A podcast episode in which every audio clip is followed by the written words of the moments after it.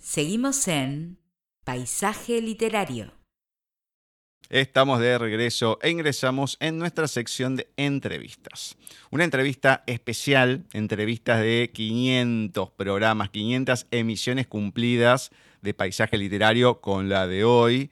Y vamos a estar charlando con un gran, gran amigo. Fue nuestra primera entrevista allá por el 21 de marzo de 2012, que se perdió por esas cuestiones de la tecnología, no la repetimos en ningún momento y ahora dijimos es el momento indicado, precisamente. Así que vamos a estar hablando con un gran amigo, un gran escritor, un gran hacedor de ideas, de proyectos.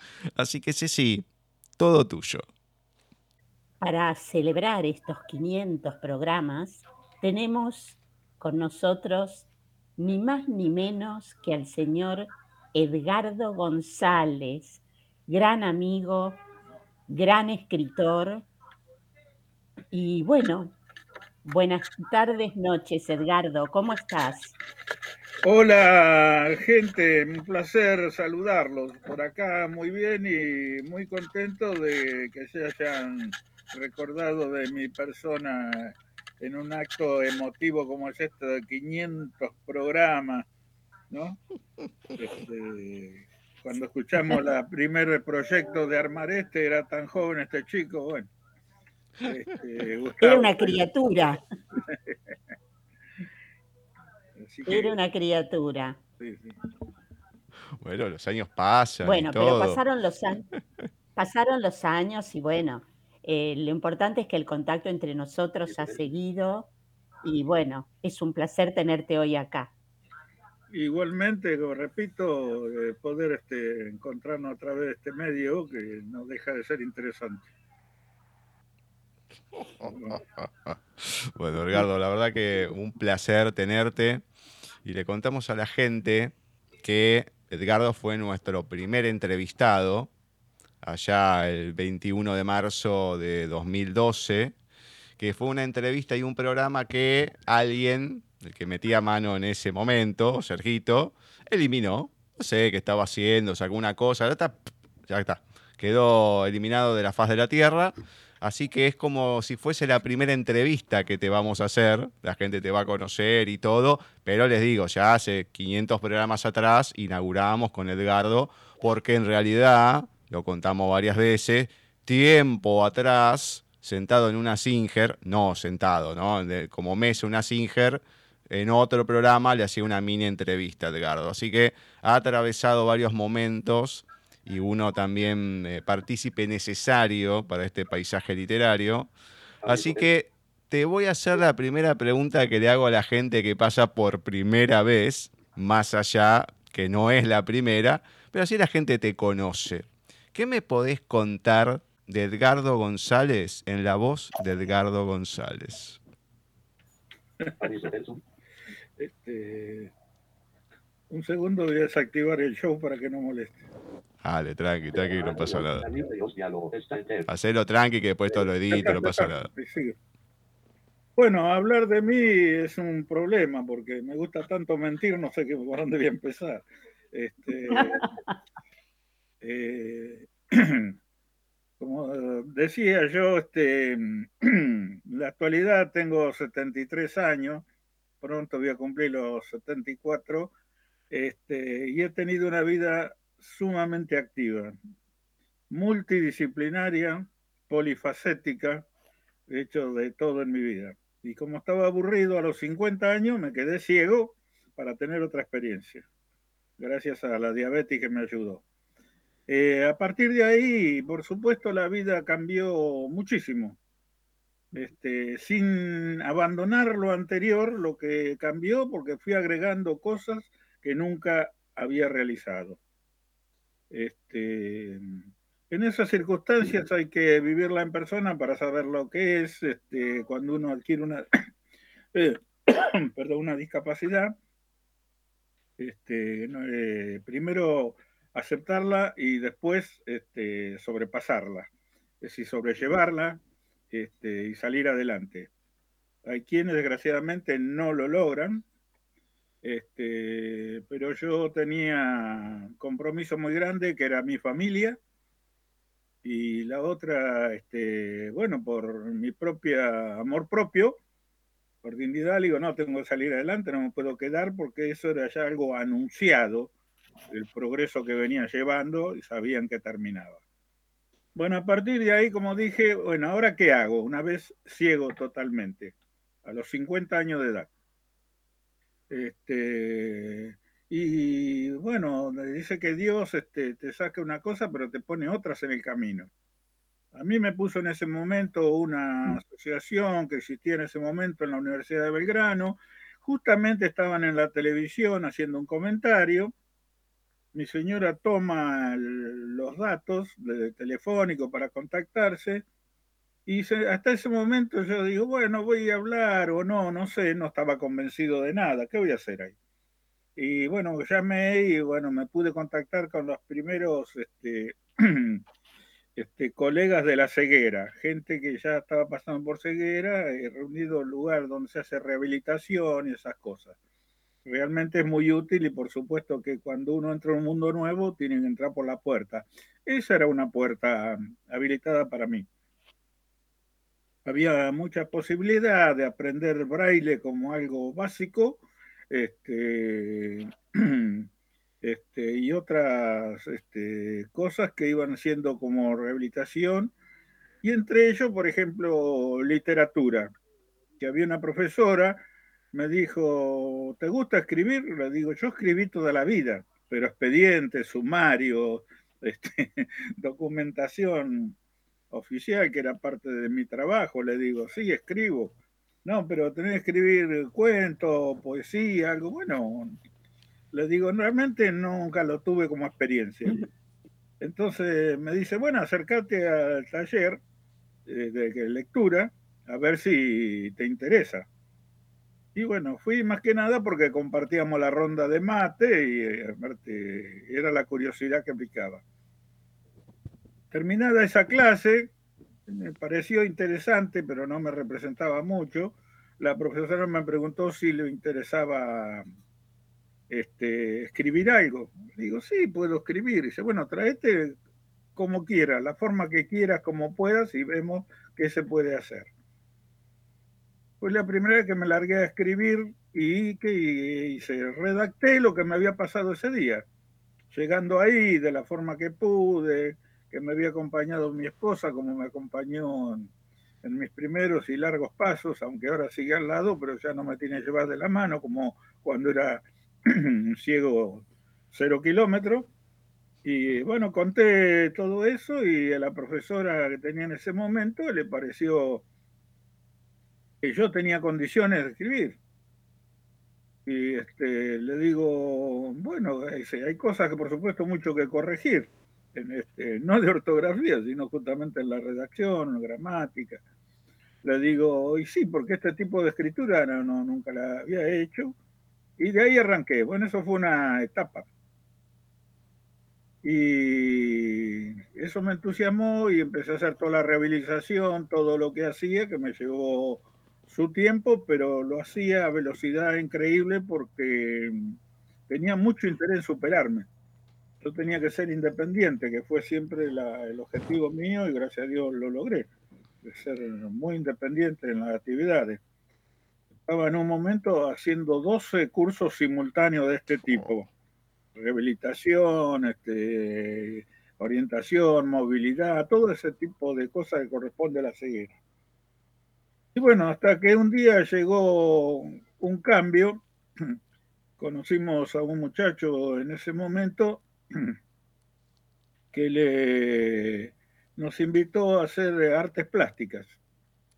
Eh, perdón, en la, mm, en el, eh, donde yo empecé en la asociación que estaba en, la, en ese momento en la Universidad de Belgrano, eh, aparecieron dos chicas que eran profesoras de arte, más bien estudiantes, no se habían recibido, pero querían tener experiencia en práctica y aceptamos y empezamos a improvisar este, tareas, porque ¿qué es lo que pasaba? Ni ellas tenían experiencia con personas ciegas, ni los ciegos tenían muy idea de lo que era la plastilina, nada.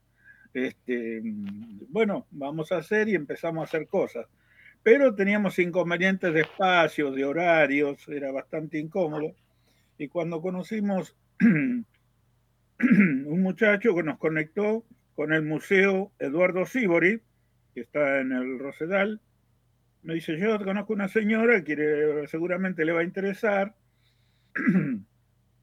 y así nos conectó con quién era la profesora Alicia Salmón Feijó, que pasó a ser para nosotros un personaje, porque era la responsable en ese momento del área de cultura dentro del museo, y fue quien se entusiasmó y nos cedió un espacio. Este, y, este, y de ahí arrancamos qué íbamos a hacer, porque no lo sabíamos.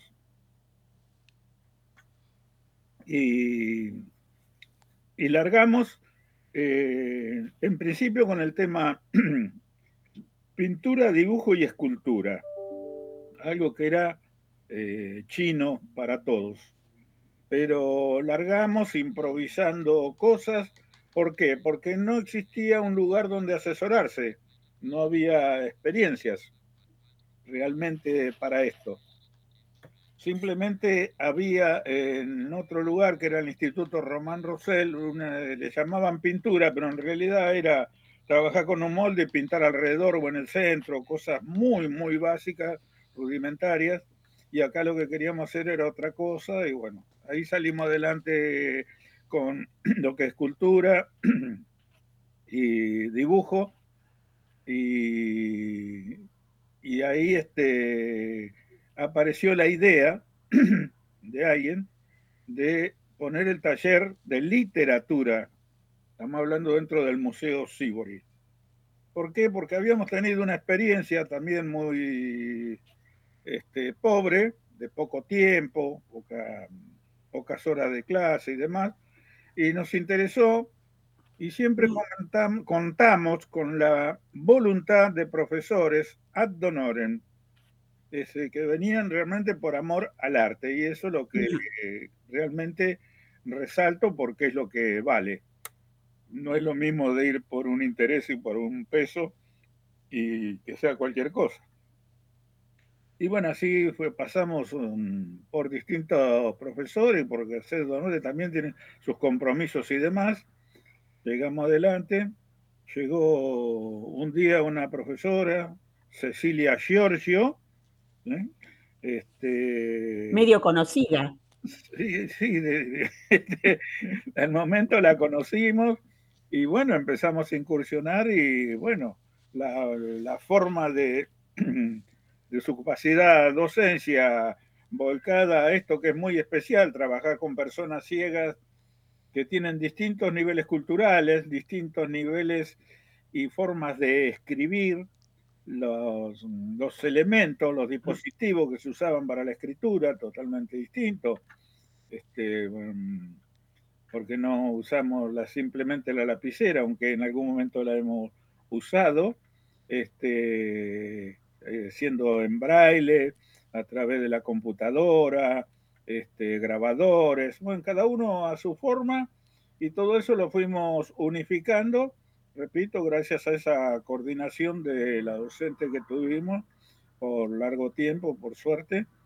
Y, este, y bueno, en mi experiencia personal en literatura, este, sin duda que encontré algo que en mí, repito, no lo había hecho y que me resultaba muy agradable y fui aprendiendo rápidamente por, porque quería aprender, quería salir adelante no me fue mal. Hasta el día de hoy tengo recopilado 17 eh, premios literarios de distintos niveles, ¿no?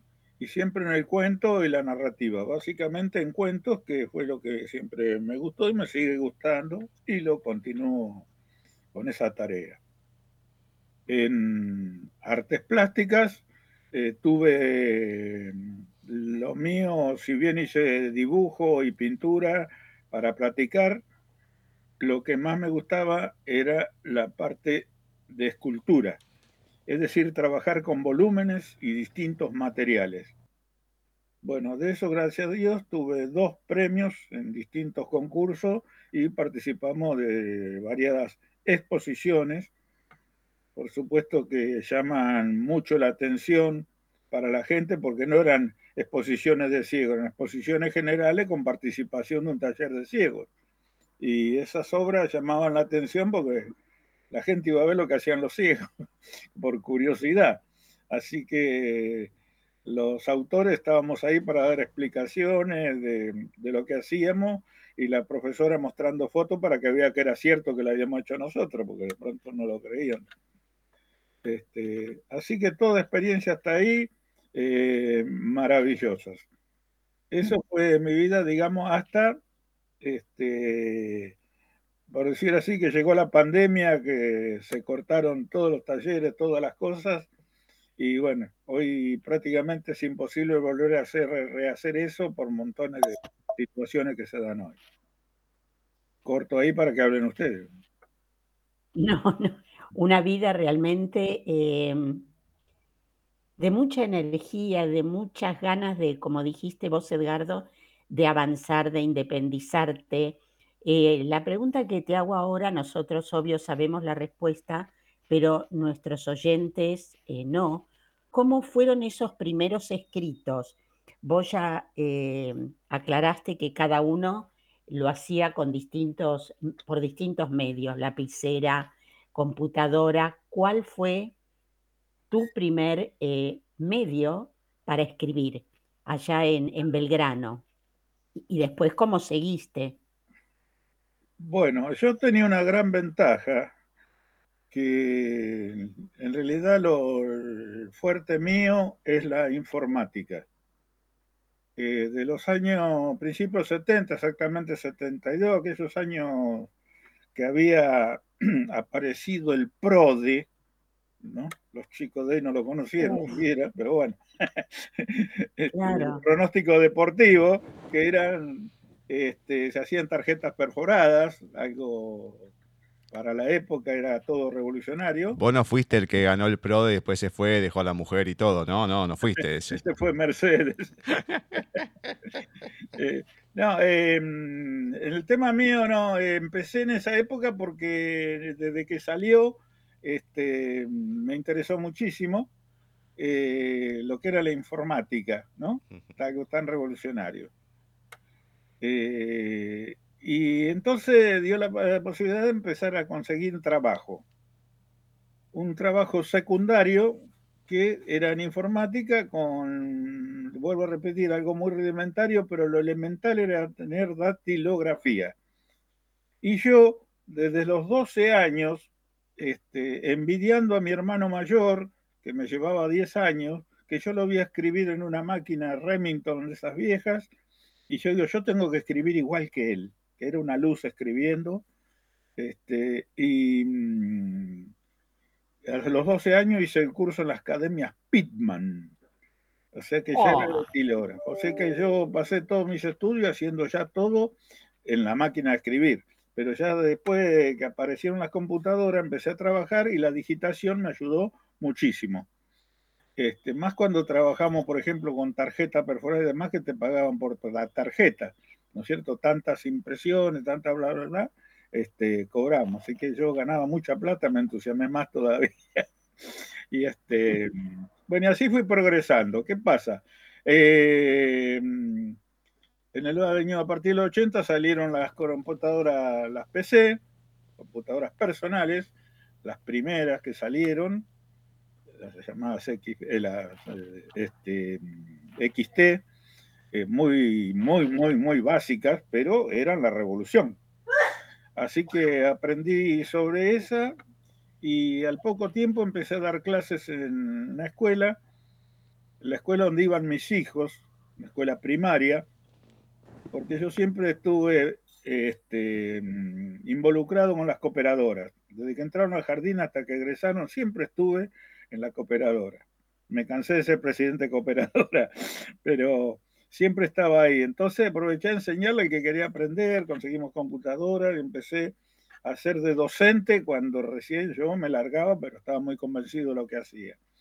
Así fui progresando y haciendo cuanto curso había de informática y demás. Pero ¿qué pasa?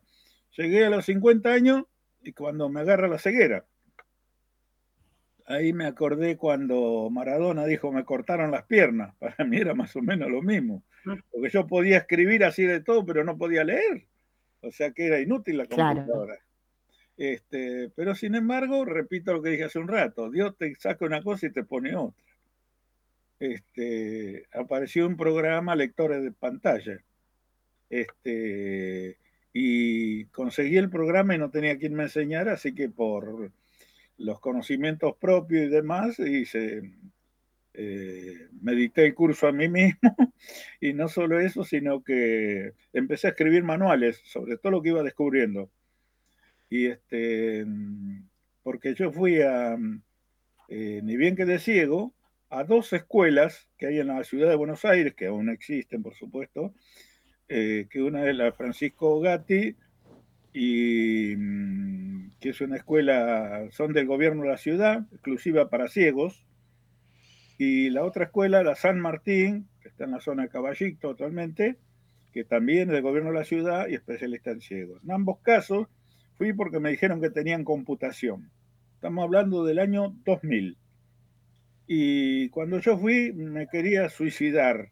La decepción que me llevé, porque estaban practicando, tenían, había un aparato muy rudimentario que, que esa voz robótica de Arturito, horrible, pero no solo esa era la voz, sino que solo trabajaba con lo que se llamaba el Windows XP, o sea que no existía el Windows 95 para ese trabajo. Y ya en esa época, el 2000 se trabajaba, ya era la segunda versión del, o tercera del Windows. ¿Cómo vas a trabajar como hace el Yo eso, eso lo enseñaba en el año 80, cuando salieron las PC, no existe más. Bueno, pero era lo único que había para ciegos. Dije, bueno, acá no avanzo más.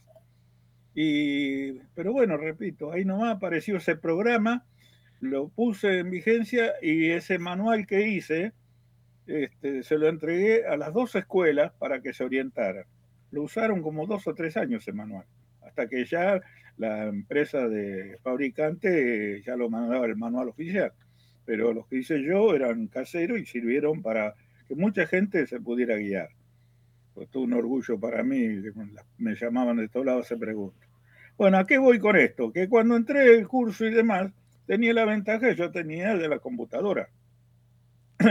y este, entonces empezamos en, eh, a escribir todo, todo lo escribía en la computadora, porque era lo más práctico que había, utilizando el programa Word con todas las correcciones, etcétera, etcétera y así me fui largando. Esa fue mi parte en la escritura.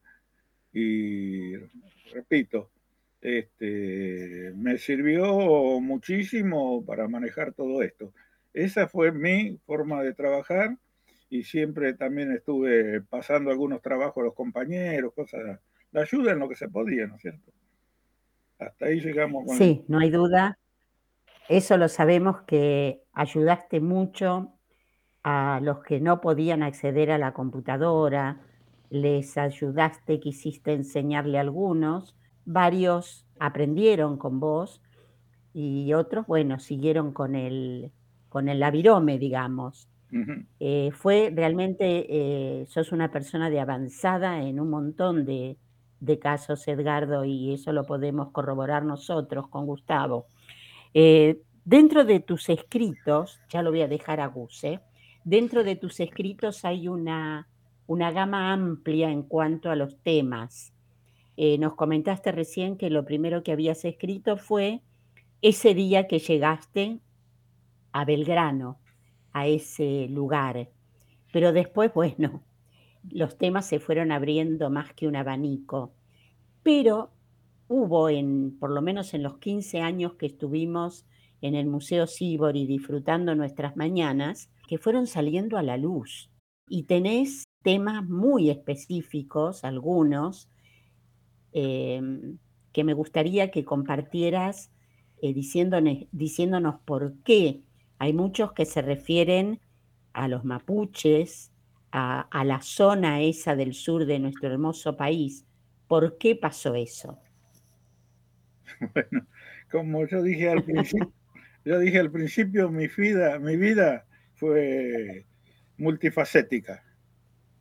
Ya lo creo. Y solo los que me conocen me pueden creer todo lo que cuento, porque algunos está haciendo, no puede haber vivido tanto en tan poco tiempo, en tan poco tiempo pero bueno, fue así. Eh, si bien los cuentos que escribo hasta el día de hoy son absolutamente variados los temas, porque para todos tengo un motivo, algo eh, habrán leído que al pie de cada mensaje yo me pongo un lema que he creado yo, que dice, cuando la pluma se agita en mano de un escritor, siempre se remueve algún polvillo de su alma. Exacto. Es increíble evitar... Y es verdad, es verdad. Claro, sale algo de sí, siempre. ¿no? Este, bueno, y por eso me resulta variar los temas y para todo tener una experiencia. Este, los mapuches es uno de los temas que me interesó y como dije, mm, he hecho de todo. En primer lugar, he trabajado los 10 años en distintas cosas. A los 10 años empecé a trabajar una panadería. El tema de hoy todavía me sirvió de experiencia. Después tuve una, mi vida central, la carrera estuvo centrada en la carrera de suboficial de la Fuerza Aérea Argentina. Cosa también que fue, me llena de orgullo por la carrera que he hecho, con reconocimiento, con decoración, infinidad de cosas, que fue una carrera impecable. Haciendo una y mil cosas más allá de lo que era mi especialidad, mi tarea, sino que tenía la oportunidad de hacerlo y lo hacía. Este, eso me ha permitido vivir cosas increíbles y yo conozco la Argentina desde una punta a la otra, del sur a norte, de este a oeste. He andado absolutamente por todos lados, en distintos medios. De hecho, en avión, por supuesto, pero he andado de mochilero, he andado, bueno, por razones de trabajo, en montaña, todo tipo de, de terreno, en la selva, en el agua, qué sé yo. Me ha tocado hacer de todo, pero todo siempre por voluntad, haciendo lo que quería. Eso me da lugar a infinidad de, comentarios de, para poder redactar y demás. Después, este, parte de distintos trabajos, he sido scout desde muy chico, hice los primeros pasos. El, movimiento Scout es un movimiento internacional, actualmente estructurado, con reglamentos, con reyes, con sedes internacionales.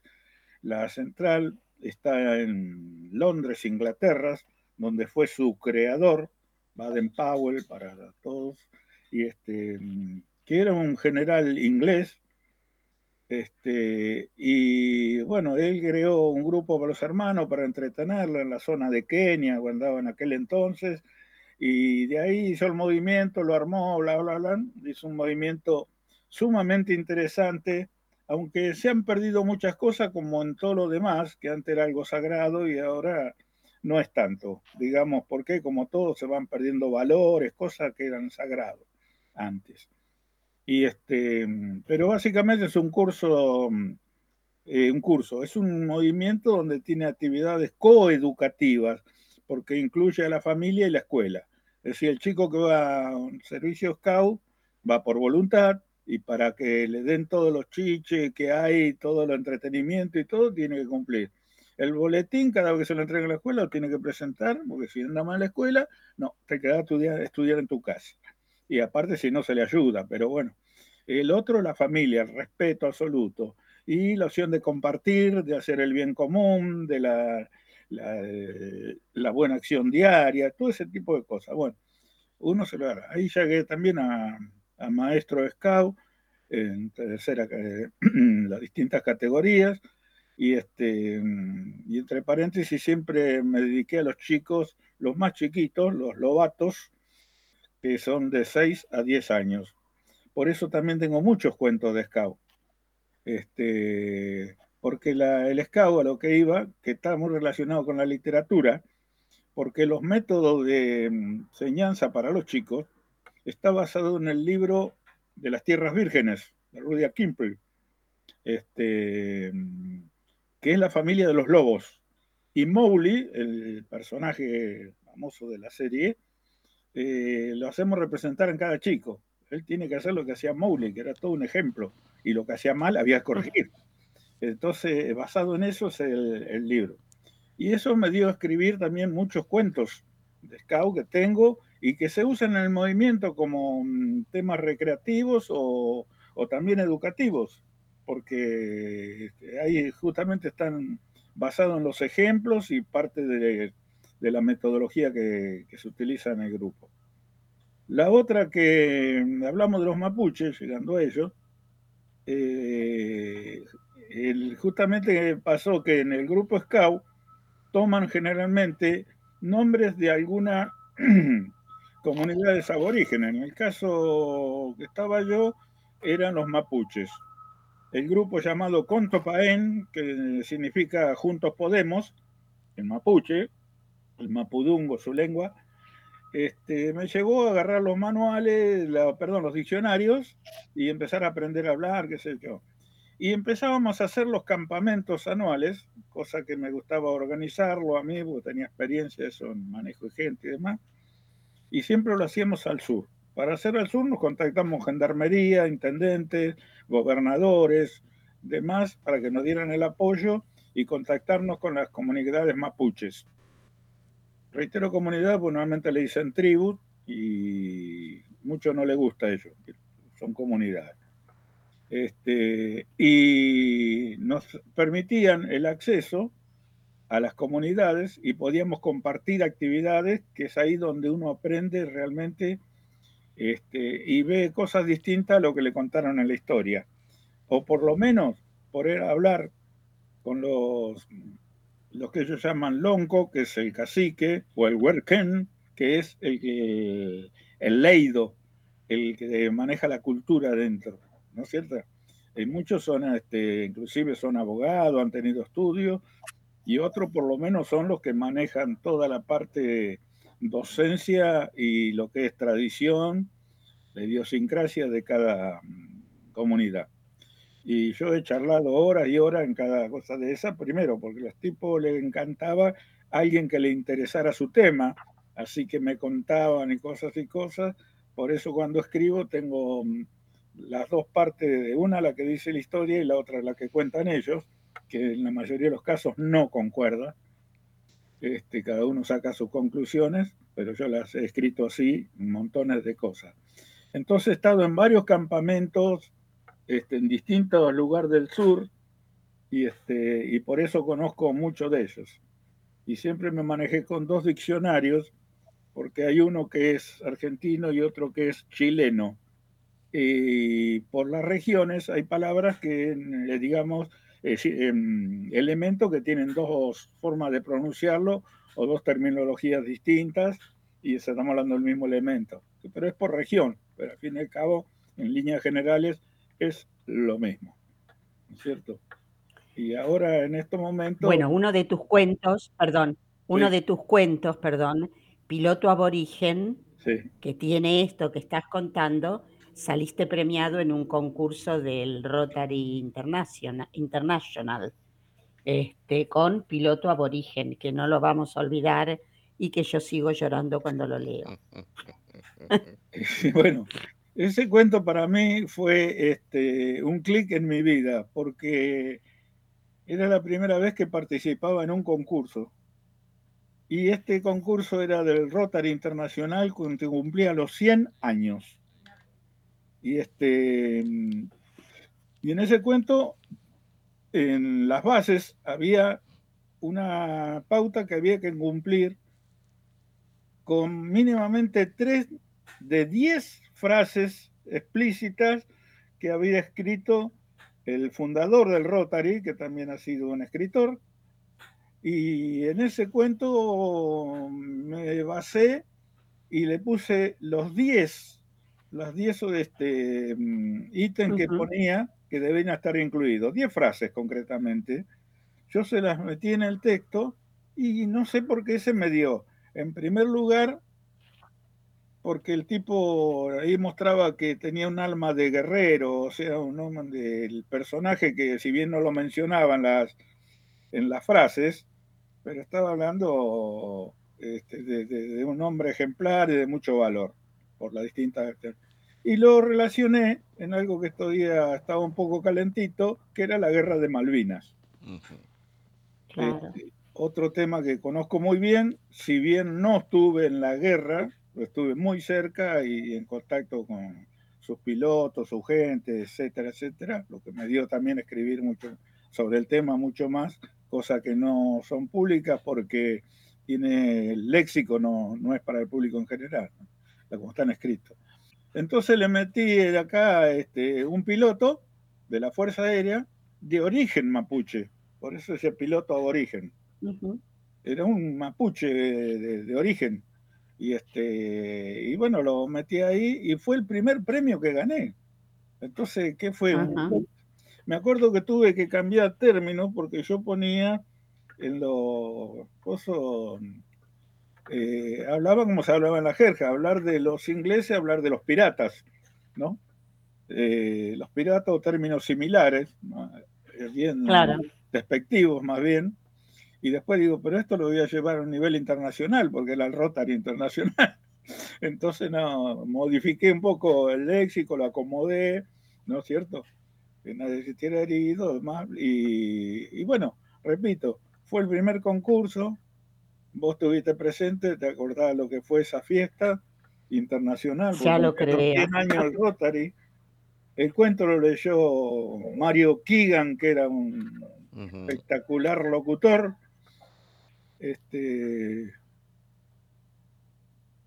cuando lo leyeron, me acuerdo el silencio que se armó en la sala, que eso me conmovió, un silencio absoluto, y cómo lo leyó ese hombre. Nunca escuché. Una maravilla, sí. Otra cosa igual. Este, y bueno, eh, y eso me impulsó muchísimo a seguir escribiendo. Completamente. Pero, repito, ese cuento es muy simbólico para mí porque fue el primer cuento premiado. Es más, el único que me dieron plata en aquel entonces, 800 pesos. No son los de hoy, claro. Bueno, contame de otra faceta, pues estamos hablando de la literatura. Me sacó un tema, Ceci, porque te iba a decir el tema de las Malvinas también, que era importante. Así que gracias, Ceci, eso es una voz de persona. De nada, de nada. Pero hay otra parte importante que la nombraste al comienzo, que es el tema de la escultura. Y hoy en día con algo importante. ¿Cómo fuiste creciendo también en el taller de escultura y demás? Y cómo llegás hoy en día a hacer lo que estás haciendo. Contale a la gente. Bueno, eh, como dije, yo tenía experiencia cero en todo esto, cosas que no había hecho antes. Eh, arrancamos, este, eh, vamos a la escultura concretamente, porque fue la, eso fue la tercera. Lo primero que hicimos, cómo hacer un dibujo siendo ciego, y lo quiero recalcar porque la gente no tiene ni idea cómo trabaja un ciego con un dibujo. Primero, yo tengo la gran ventaja de haber visto durante 50 años, pero hay gente que nació ciega. Entonces hay una diferencia marcada muy importante, y ahí la teníamos nosotros en los talleres, de hecho, ¿no? El que nunca vio. Entonces, yo trabajaba mucho por la memoria, este, y por otro lado, este, que entre los trabajos que yo tuve, durante los años 90 trabajé mucho con video y fotografía. De hecho, que siempre hice curso y trabajaba, repito, como un segundo trabajo haciendo video social, todo lo que se usaba en el momento y, fotografía siempre. hasta ahora sigo sacando fotos, aunque no es la costumbre. Pero eso para qué me servía? Para hacer un encuadre de la imagen, ¿no es cierto? Para tener idea de lo que es la perspectiva. Un árbol a lo lejos no es lo mismo que está en primer plano, por ejemplo, ¿no es cierto? Ese tipo de cosas que el que nunca vio eh, se le presenta difícil. Para mí era muy fácil, eso me facilitó las cosas. Y para trabajar, eh, lo, comento porque me lo han preguntado muchas veces. Para poder trabajar es, eh, se utilizan el tacto, ya que la visión no, no existe. Entonces, eh, en el caso mío, bueno, ¿qué arranco? Un clásico paisaje, el ranchito, el árbol, ¿no es cierto? El cielo, la golondrina. Parece sencillo. Ajá, claro. Este, bueno, entonces, ¿en qué consiste? Primero, para el material que necesitamos, un papel cartulina. Eh, normalmente el papel en braille, que es un papel de 200 gramos, es lo ideal. Para los ciegos lo tenemos a mano, porque siempre estamos usando. Y si no, una cartulina de ese espesor más o menos para tener idea. Y, este, y se pone sobre una plantilla que lo ideal es goma EVA. Y cuando no hay goma EVA, un diario doblado también sirve como base, abajo. ¿Qué quiere decir? Que yo trabajo con un lápiz y, este, y lo presiono sobre el papel y se hace una hendidura. Lo tengo que hacer eso, hacer una marcación este, que, marque la hendidura. Y un ejemplo de este tipo de dibujo, se, hace una, se traza una línea que viene a ser la línea del horizonte. De una punta a la otra marco una línea este, para marcar el horizonte. Si yo quiero hacer un rancho, y bueno, tengo que calcular que el rancho va a estar abajo de la línea del horizonte, o si lo tengo cerca, puede estar un poco arriba, un poco abajo. Esa es lo que yo llamo la perspectiva que a mí me facilitaba por conocer lo que una imagen, ¿no? Marco, que era lo que había que explicarle al que nunca había visto. Y se hacía eso y el horizonte podía dividir el mar o el cielo, cualquiera de los dos, lo que fuese necesario en el momento. Y si pongo un árbol en primer plano, claro, por supuesto, tiene que estar muy grande. Y si está al fondo, tiene que ser muy chiquito, etc. Haciendo esas prácticas así en borrador, uno se daba idea. Yo dije, no, esto lo voy a poder hacer, bla, bla. Hice un montón de dibujos con distintas cosas que sí me resultaron fáciles. Pero después también, después de eso, porque una vez que está terminado el trabajo, perdón, el tema es cuando hace una línea uno, por ejemplo, hacer una casita que lleva varias diagonales. En los vértices, cuando termina la línea, se aprieta el, lápiz para hacer un punto, marcar un punto. Entonces, si yo dejo y quiero seguir, bueno, voy, toco el punto y ahí sigo con las otras líneas para no perderme. Eso es muy básico lo que estoy diciendo, pero es la forma de manejarse. Y así es el dibujo. Ahora, después, ¿cuál es la ventaja? Que hay que pintarlo. Para pintarlo tengo las líneas de ese lado que están este, bajo relieve, están hundidas, y si doy vuelta a la hoja, están sobre relieve. También sirven. Entonces uno elige el tacto, lo que más le gusta, puede pintar de un lado o del otro. Está marcado la hoja de los dos lados. Y ahí, por supuesto, con el tema de las pinturas, este, cualquiera sea la que se utilice, desde témpera, acrílico, cualquiera sea, este, cuando no conocemos, en el, hago esta marcación porque la tuve que repetir en muchos lugares, para el que ve, yo conozco los colores, porque los vi, los conozco, sé que es un rojo, un azul, un verde. El que nunca los vio, lo que hace compara con el rojo del tomate, el, verde de la manzana, no sé, este, todo relacionado con algo, este, según la de cada uno. Y después últimamente se utilizaron mucho los aromas de mm, aromas básicamente de los aromatizantes de pastelería.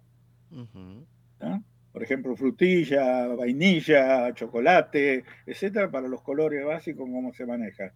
Entonces, cuando uno trabajaba en pintura, este, a las pinturas le manda los olores. Entonces, eh, olfatea la, la, vainilla y sabe qué color es, o, este, el tomate, no sé, lo que le quiera, cada uno tiene su, su forma de identificar los colores. Y si no, lo más lógico, preguntar al, que ver, al profesor que está. Pues déjame acá y los que están ordenados, que trabajan generalmente, los pone los, tarritos de acrílico, lo que más se usa, también eventualmente óleo, pero acrílico lo que más se usa, se ponen en una cajita por orden de colores, ¿no es cierto? Y aquellos que saben braille lo pueden identificar con el braille, hay un montón de fondos. Siempre tratar de ser independiente, y si no, la pregunta, ¿qué color es este? ¿No es cierto? Bueno, este, y bueno, esa parte fue la primera que pasamos. Pintura, dibujo y pintura. Y después empezamos con escultura. Y digo, eso a mí me gusta. Entonces yo tomé el primer trabajo que se me ocurrió hacer, justamente la cabeza de un indio, pensándolo mapuche. este, y empecé a trabajar en un bloque de yeso, ¿no es cierto? Eh, y el bloque de yeso en ese momento había que hacerlo, así que bueno, mezclar agua y todo, sí, pero hay que tener las proporciones, que tenga la consistencia necesaria, mezclarlo con arena para que tenga más consistencia, que no se desarme, ese tipo de cosas, y bueno, el, ¿cómo se llama? Este, hecho el bloque, después de trabajarlo, ponerlo y trabajar. Con la piqueta, cortafierro, con la herramienta que uno lo corre. Siempre aclaro que para mí el, que se me reían muchas veces que me han visto profesionales trabajando, ¿por qué usás un cuchillo tramontina? Digo, porque esto lo inventó Dios. lo útil que me resultaba a mí, mejor que cualquier otro elemento, ¿no es cierto? Me adapté a ello. Multiuso y tenía un solo elemento y hacía un montón de cosas que me veían. Me han filmado un montón de veces por esas cosas curiosidades. Bueno, cada uno se adapta a lo que mejor le, le queda. Y bueno, hice una cabeza de indio, le hacía tamaño natural la cabeza, con melena, con todos los detalles, bla, bla, bla, y después la, la terminé pintando toda dorada. En la base que lo había puesto sobre una madera, le escribí tallando la madera, no tallando, calando, pero bien a, a lo criollo, así eh, un poco brusco, para que el aspecto indio no, era, no pegaba lo prolijo, y entonces escribí las palabras mapuche. Lo pinté todo muy lindo. Fue el primer éxito, todo muy visto, y que tengo lamentable decirte que esto me lo robaron, me cansé de decirlo, del depósito de patrimonio del Museo de Artes Plásticas Eduardo Sibori. Estaba ahí, raro. cada tanto, un día desapareció. ¿Cómo? ¿No está? ¿No está? No está, no está. Alguien se lo llevó otro sanguchito de miga, no sé. Pero era para mí, no era la calidad de la obra de arte, sino que era la, primera. Y bueno, después. La primera, obviamente. Claro. Aparte, muy elogiado, porque, repito, eh, el efecto no era lo mejor, pero lo hizo un ciego. Eso ya era suficiente, ¿no? Para mucha gente. Mirá lo que hizo y bueno, yo siempre lo hice pidiendo opiniones, ¿qué te, te parece acá, ya? Bueno, yo estaba conforme con lo que había hecho. Bueno, lo perdí. Después lo que hice fue trabajar con cerámica cuando nunca había trabajado con la pasta. Y este y trabajé y se me ocurrió ya relacionado con los scouts. Entonces, ¿qué dibujé? Un lobo el lobo, en la cabeza del lobo, porque yo era jefe de la manada por el cargo que tenía como dirigente de los lobatos, este, mm, que el lobo en el libro de las tierras vírgenes se llama Aquela, entonces voy a hacer Aquela. Este, y bueno, y dibujé la cabeza de un lobo con la cerámica. Ahora, ¿cómo hacía? Porque no tenía un lobo ahí pero yo tenía un perro. Entonces acá en casa me estaba tocando el perro, las medidas, y las medidas, eh, la unidad de medida son los dedos, dos dedos para acá, uno para acá, etcétera, la forma, bla, bla, bla.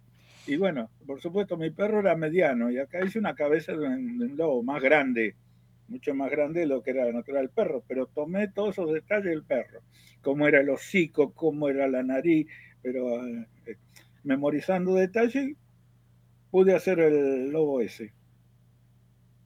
El lobo sufrió, primero porque era que hacía, ahí este, me ayudaron a vaciarlo y lo llevamos a cocinar a la escuela de cerámica, que está allá en la calle Bulnes, porque no teníamos horno y nada. Lo cocinaron después con ferrite y una pintura así nomás. Si dejarlo así porque está precioso, me hacía la profesora que teníamos en ese momento. Dejarlo así porque está bueno, fenómeno, lo dijo así. Y lo traje a mi casa, se me cae arriba de la mesa, se cae. Como era hueco, Oh, se partió en tres pedazos. oh. Bueno, hay que tirarlo, ¿no? Lo voy a arreglar. Y pregunté, me dice, no te va a quedar bien. Yo, yo lo voy a arreglar, qué sé yo. Me puse cabeza dura. Lo arreglé. Lo rellené con yeso por dentro, en parte, le busqué, lo emparché, bla, bla, todo, le hice todo lo posible. Donde estaba quebrado, lo tapé con enduido, como fuera un- algo, todo trabajando a mano. Y después lo, lo pinté en color gris, pero ya utilizando esmalte sintético para que lo protegiera que no se vieran los detalles, varias manos, bla, bla, bla, bla, quedó. Le puse una base, hice un trabajo con las letras, no voy a explicar porque es largo, pero mm, que fue algo que llama mucho la atención día de hoy. Quedan sobre relieve la palabra quela, con letras bien prolijas, por supuesto este, de imprenta, bien grande, y toda la base esa está toda pintada de negro con una flor de lis, que es el emblema de Scout. ¿Y por qué cuento todo esto? Porque en un momento dado, eh, nosotros muchas veces nos invitaron a exposiciones de eh, artes plásticas. Entonces, eh, nuestra coordinadora este, nos dice, comunica que hay una invitación para participar en una exposición en la Fundación Banco Ciudad de Buenos Aires. Encantado, allá vamos. Justo teníamos una profesora nueva en plástica. Este, el muchacho que tenía se había ido y vino una chica y este, me dice, vos tenés trabajo muy lindo, ¿cuál lleva? Le digo, mira, elegí vos de los que hay ahí. Todavía los teníamos ahí porque los guardamos en patrimonio. Después llevé todo. bueno, este, me dice, a mí me gusta el lobo. Y bueno, mandá el lobo, qué sé yo, viste, así. Total era para mirar, no era algo que ni había difundido ni tenía propaganda. Bueno, llévalo, dice, que me lo cuiden, después me lo traigan. No, después lo vamos a ir a ver, sí, bueno, pero que cuiden a ver quién se lo deja. Además. Bueno, fue allá, cuando llegamos ese día de la inauguración ahí a la fundación, un tremendo salón, y ni bien entramos, este, yo iba con una compañera, con Paula, no sé si recordás, este, Sí, sí, y sí. que ella Sí, espiaba, y me dice, Sí. eh, dice, mirá, dice, está tu, tu trabajo en la primera mesa, como mirando hacia afuera, ¿no? Bueno, bien entramos al salón. Y le digo, ¿en serio? Sí, mira. bla, bla. ¿Y qué dice? Dice, oye, pero no tienen cartel. El cartel, digamos, con el autor, el taller, ¿viste? De- de- de- de- Detalle de la obra, algo, no había nada. Tenía un número. Me dice, no, tienen el número. No, pues están todos con número. Bueno, no le llevamos la apunte. El- la exposición era muy grande, había como 300 expositores porque era de dibujo y pintura. Perdón, pintura y escultura. De pintura y escultura. Y bueno, y ahí en la conversación, que empieza el acto, nos enteramos que era un concurso. Lo, único que no sabíamos era nosotros porque la coordinadora no había coordinado bien. No la había nombrado. Este, como siempre, al estilo Adán, dijo, vayan para allá, y fuimos para allá, sin saber a dónde íbamos ni qué pasaba. Era un concurso. Ay, Dios. Entonces, eh, empiezan con, lo- con los premios, ya era la importancia que tenía, como repito, era el Banco Ciudad, entonces se presenta el jurado y eran cuatro jueces eh, que eran tasadores de joyas y obras de arte del Banco PIC nataricio, o sea, expertos en el tema. Y bueno, y ellos dicen, bueno, habrán visto, dice que acá todas las obras tienen número. ¿Por qué? Porque nadie sabe de quién son las obras. Y este, nosotros hemos valorado a criterio nuestro quiénes son. Y bueno, entonces dice, vamos a empezar por este, escultura. Tercer premio, fulano de tal. el numerito, segundo premio, fulano tal.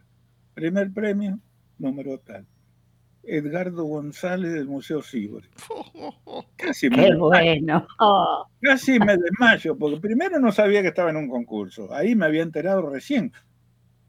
Y que fuera yo el ganador, aparte, éramos... Qué maravilla. En escultura habíamos participado tres ciegos, nada más. Y repito, había como 300 personas entre pintura y escultura, no sé, había muchísima escultura y muchísima pintura. Y dicho de paso, en ese mismo concurso, eh, eh, Beatriz Martínez, nuestra compañera del Cieguerido, ganó el segundo premio en pintura. Se querían Qué Como una ciega ganó el segundo premio. Bueno, bueno, el otro ciego ganó el primero. Bueno, fue una serie largo de contar porque ese para, escribir un cuento todo lo que pasó ese día. Porque después yo me tuve que pasar todo el tiempo ahí este, explicando, claro, viene un montón de profesores y todo curioso por la obra, cómo había hecho esto, cómo había hecho el otro, cómo había hecho y demás yerba.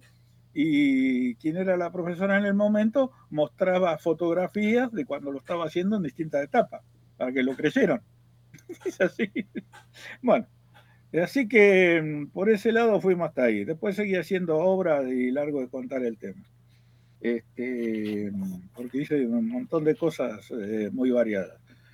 Este, mm, otra importante fue la del avión. Hice un avión y un trabajo en homenaje a los pilotos muertos en Malvinas. Como dije, tuve mucho acercamiento con ellos, este, los conocí antes y algunos que dejé de conocer en el camino por ese motivo. Entonces, este, hice un avión. ¿Qué hice? Tomé una maqueta que tenía como modelo y yo hice otro trabajo en cerámica y empleando distintos elementos. Empleé cartón para ponerle un nervio dentro, empleé una lapicera, miró, me quedé en el taller. Y todo eso lo filmaba la profesora que estaba en el momento. ¿no? ¿Por qué? Porque después dice este avión lo hizo él, sí, mirá cómo lo hizo. Era muy gracioso. Este, bueno, después pintado y demás, tiene todo un trabajo muy especial. Pero ¿a qué voy?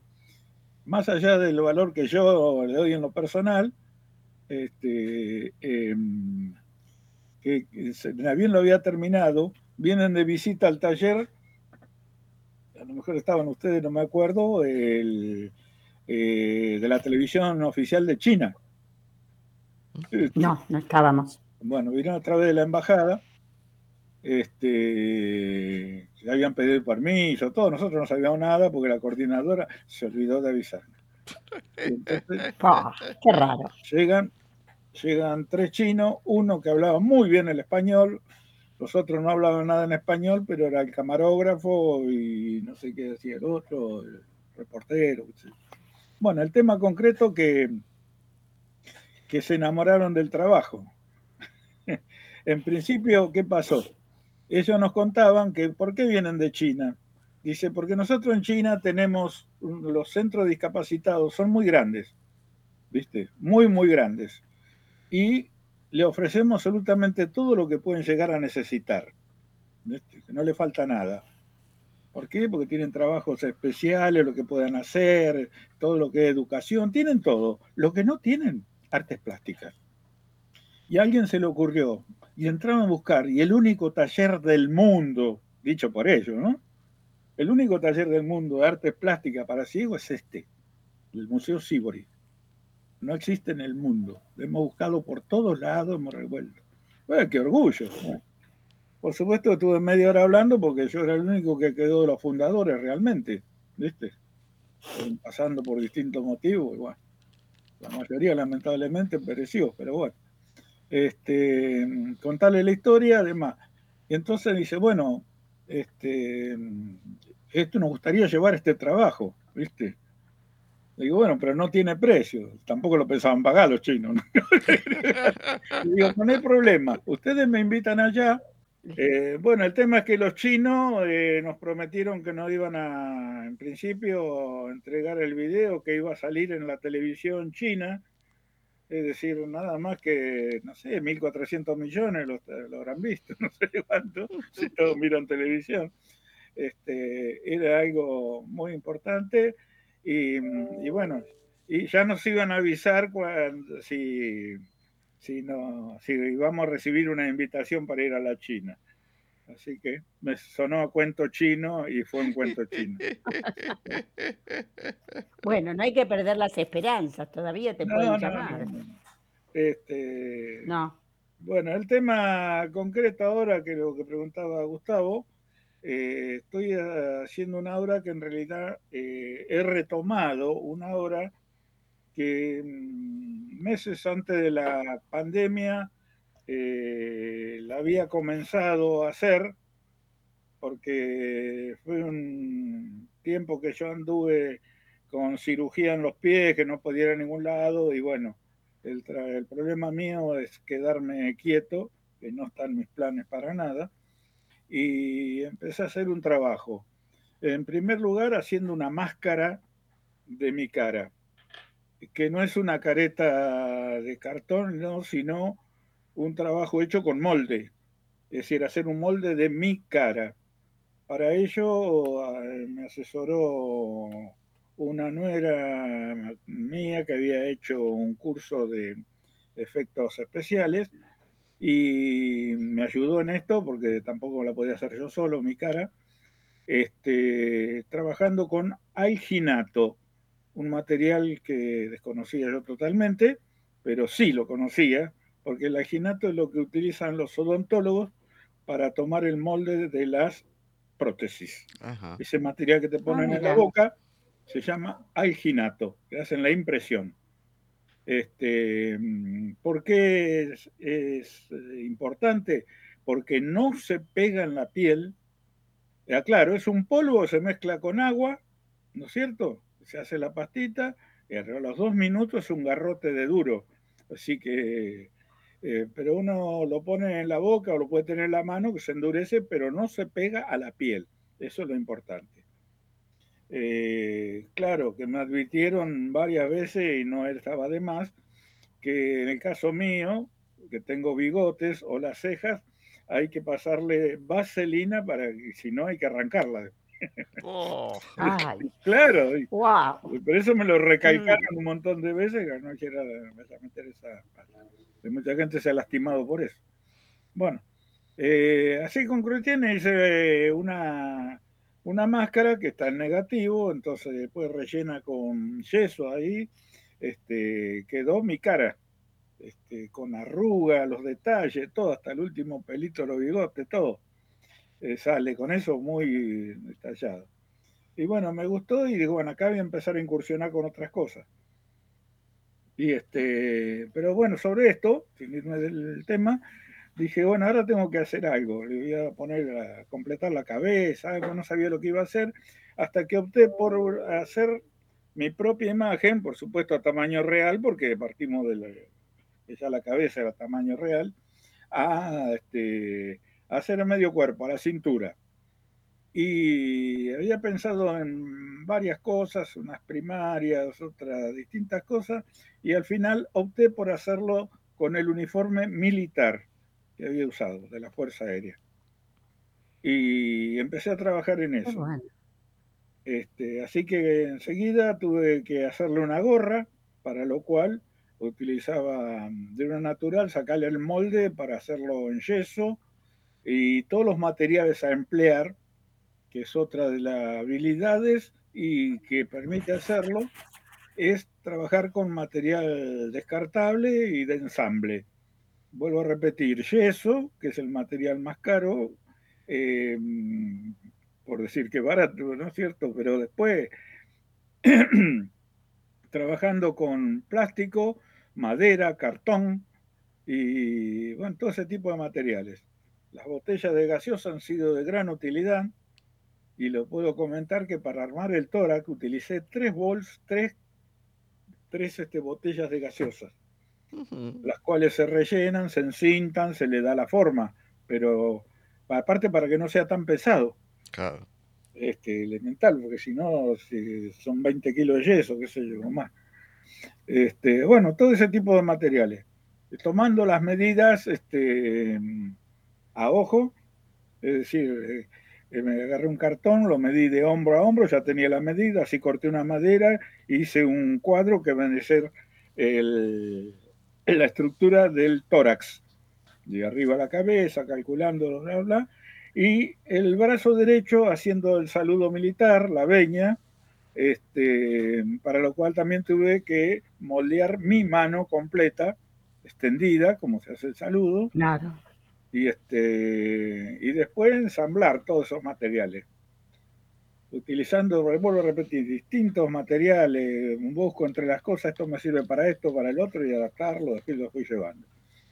Eh, conclusiones lo armé, antes de la pandemia lo tenía un 90% armado, faltaban detalles y demás, porque era muy lento el proceso por distintos motivos. Y mm, hasta que lo vio una persona que entendía de escultura y demás, que se lo hice ver, y me marca montones de errores. Me dice, podías corregirle acá esto y lo otro, que lugares desproporcionados. Como un ejemplo fue la nuca. De la nuca atrás como que salía más de lo normal de lo que era la cabeza. ¿no es cierto? Y este, un detalle como eso, que el cuello está medio ancho porque en proporción no... Bueno, eh, me convenció, agarré el martillo y lo partí todo.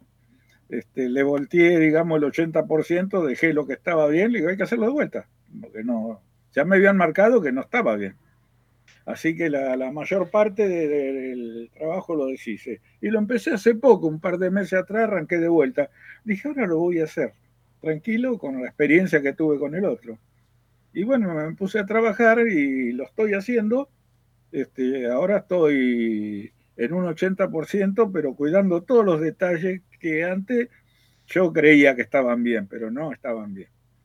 Y sobre todo el tema viene cuando uno tiene que pedir ayuda porque los límites que tengo, eh, por ejemplo, algo que parece mentira, la camisa del uniforme lleva al frente dos bolsillos, clásicas camisas, ¿no? Con tapita. Hacer eso, yo que hago, recorto cartón, que lo presento, lo pongo. Y trabajado con el enduido, eso se endurece. Queda como si hubiera sido fundido en yeso, pero es cartón revestido con enduido. Así de sencillo. Ahora, ¿qué pasa? Yo recorté los bolsillos, fenómeno. Y si yo los pongo chuecos, y me arruina el trabajo. Entonces, ¿qué hago? Pido ayuda del que esté cerca, del que esté a mano, siempre eh, tengo a alguien a mano, o alguno que viene de visita, venir, y vos, mírame, ¿está derecho esto? ¿Está bien puesto? No, este está chueco. ¿Me ayudás? Sí, cómo no. Me lo ponía cuando venía otra atrás, dice, ¿por qué están chuecos los bolsillos? Cinco veces puse los bolsillos cinco veces. Por gente que veía, te aclaro, ¿eh? Gente que veía. Bueno, pero tenés, claro, eh, otra cosa. Yo hice la gorra, y este, te digo para que tenga idea de, de, cuando uno tiene ayuda, que no interpretan lo que uno quiere hacer. Y le voy a contar porque es parte del trabajo. Bueno, es un amigo macanudo, bla, bla, bla, que me deja muy bien y siempre dispuesto a ayudarme en un montón de cosas le digo, mira, ahora le voy a poner la gorra. Ya la tenía hecho, estaba ya en yeso. Entonces había que ponerla y para eso la calzo con dos tornillos a, la cabeza, que estaba la base. Le digo, pero yo tengo que fijarme que esté derecha. ¿Viste? Yo creo que está derecha, pero no lo está. Le digo, fíjate, poneme la gorra así derecha. ¿No? Y este, así yo le pongo los tornillos.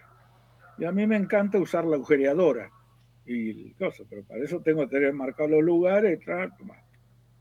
Entonces me pone la, gorra y está, sí, ahí está bárbaro. Le digo, bueno. Y cuando yo la voy a tocar para hacer los agujeros que la van a sujetar a la cabeza, la veo que está chueca, pero no un poquito, inclinada, ¿no? caída hacia un costado. Le digo, pero esto de derecho no tiene nada. No, yo te la puse así porque yo una vez vi una película, un piloto que tenía la gorra así canchera, le quedaba bárbaro. Esto no es una película. bueno, no es una caricatura. ¿Me entendés que te lo Y bueno, me da otra respuesta más todavía aceptable. Porque me dice, bueno, pero ponelo así, total. Si vos sos ciego, ¿quién te va a decir algo? Uy, qué mal. No es de malo, inocente y no se da cuenta. Y yo me lo tomo con soda porque eh, caben unas palabras adecuadas. no, pero bueno, este, para tener una idea con las cosas que uno se encuentra, ese tipo de detalles. ¿no? Y este y bueno, eh, conclusiones la estoy haciendo ahora donde está mm, vestido y ahora estoy terminando. Detalles finales, que es lijado y impurezas y demás. Marcar este, de alguna arruga en la camisa, porque no, no hay nada límite. Este, digo, tengo que fabricar arrugas, por ejemplo, en la camisa para que se noten los detalles este, y una serie de cosas, armar las insignias. Eh, fue todo un trabajo raro. El escudo, que es un escudo argentino alado, grande, bueno, tomar el molde del original, haciéndolo en yeso, se quebró 20 veces, lo hice hasta que quedó. La escarapela no había forma de, de entonces le hice una fotocopia de la escarapela en color y este, plastificada. Entonces ahora se la pego en un circulito porque es imposible pintar una escarapela a mano. Y este, detalles, un montón de cosas que tiene. Y bueno, así que ahora estoy para el lijado armado todo eso. Y lo otro que va a llamar la atención, que yo ya había hecho la prueba y que reacciona, en un trabajo de esto, lo que más llama la atención son los ojos. ¿Viste? Porque vos el trabajo, la cara mía está toda, ahora está toda blanca. Eh, pero hay que ponerle ojos. Y para que quedaran este, a mi gusto, entre las ideas que se me ocurrió, recurrí a un sobrino que es diseñador gráfico, ¿viste? Que me tomó fotografía de los ojos y me los hizo a medida, digamos, me lo pasó por internet, lo imprimí en color, lo hice laminado plástico, ¿viste? Entonces los ojos van a ser fotografía. Más perfecto, imposible. Eso, para que quede la expresión. Y como, ¿cómo se llama? Y era la época, digamos, que yo estoy haciendo de cuando era joven, esa cosa, los lentes Ray-Ban clásicos, que es justamente el modelo aviador, ¿viste? Que andábamos todos con esos anteojos. Sí, sí, sí. Te lo vendían todos. No, che, ¿querés anteojos? Toma, firmame acá, lo pagás a fin de mes. A nadie le faltaban anteojos ray ¿viste? Era la onda de los 70. Y entonces me costó muchísimo conseguir unos lentes. No, me costó. El precio de un ray y conseguir uno barato no conseguía. Bueno, al final lo logré. Conseguí uno barato, eh, los pinté de dorado, todo, todo disfrazado y va a tener su ray igual. No son marcas, pero. bueno, sí, es un trabajo que cada uno que lo ve se queda asombrado. Y eso que todavía ahora me falta pintar, porque lo voy a pintar todo. Para la pintura, en todo caso, lo que hice fueron preparar colores originales del uniforme, ¿no es cierto? Este, y para la cara les también una pintura especial tomando el color de mi piel, para que no se equivocara. Porque yo rosadito no pego, ¿viste? Entonces tenía que tener un color adecuado, este, natural. Bueno, en fin, es un trabajo que eh, lo hago así parcialmente de a rato, pero son cosas que distraen y ayudan muchísimo y ya tengo varias ideas para hacer otros trabajos más adelante donde termine con esto. voy a seguir porque es una terapia muy linda, haciendo cosas que me gustan. Así que bueno, hasta ahí vamos con parte de mi vida. Bueno, bien, bien, bien. Bueno, ahora contá, por último, así la gente también sepa que esto es pura actualidad, desde hace muchos años, todo lo que envuelve a la biblioteca Nuevo Ser, que es otro proyecto importante en tu vida. Sí, bueno, esas son las cosas que, voy a decirlo otra vez, en las cosas que Dios nos pone en el camino. Yo nunca fui un buen lector de libros, porque en mi juventud y todo, el libro eh, prácticamente nada puedo decir que he leído. Conocí autores, así, alguien conocido más o menos como Borges, Cortázar, que se puede decir algo, pero nunca fui gran lector. Eh, yo he leído y trabajado sobre cosas que me interesaban en el trabajo, los reglamentos, los instructivos, manuales, esos todos, todos leía, ¿no? Por eso me ayudó mucho en muchas cosas, pero no he leído libros de literatura en general. Pero la ceguera me cambió el camino. Un día vino al Museo Sigo de visita una escuela especial de San Martín, que existe todavía, con la cual trabajamos este, bastante.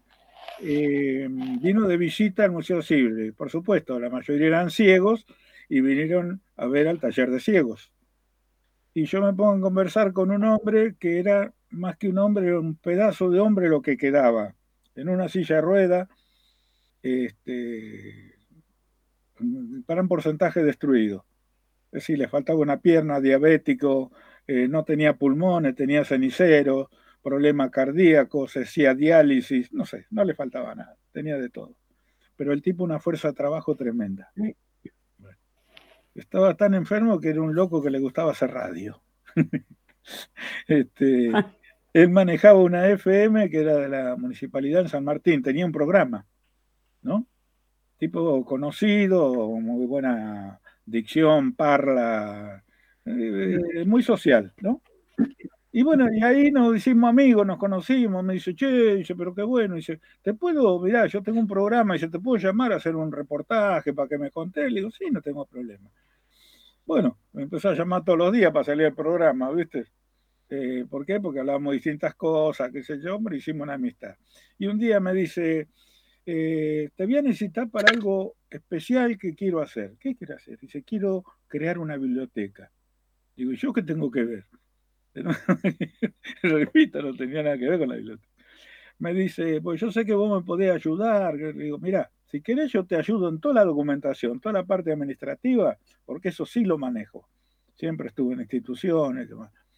Este, pero yo ya tengo el proyecto este del Museo Cibur, estoy acá, y aparte siempre, paralelamente a todo esto, siempre di clases en forma particular de computación, ¿no? Como una entrada económica que siempre me ayudó un montón, haciendo otra cosa que me gustaba. Bueno, le digo, yo tengo trabajo, no, no tengo tiempo, y menos viajar a San Martín, yo estoy viviendo en el barrio Colegiales de la capital federal.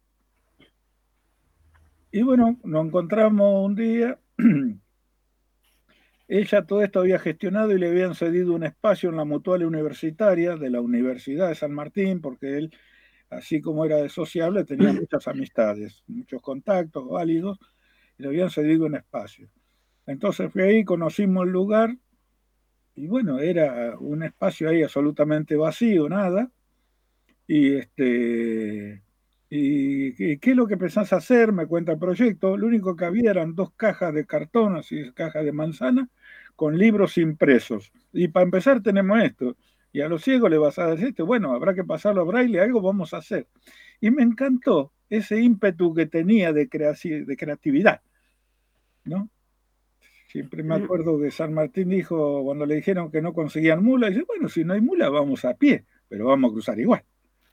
Y esto siempre lo tengo presente en mi vida. Y, este, y yo me reí, le digo, bueno, ¿qué quiere hacer? Le digo, bueno, vamos a hacer, yo te preparo la documentación, ¿viste? El acta constitutiva, todo lo que hay que arrancar, todo lo que tenemos que tener, permiso, todo eso, yo lo manejo, no tengo ningún problema. Voy a ayudarme con eso y yo empiezo a, buscar elementos por otro lado. Y arrancamos así. ¿Cuál era el problema?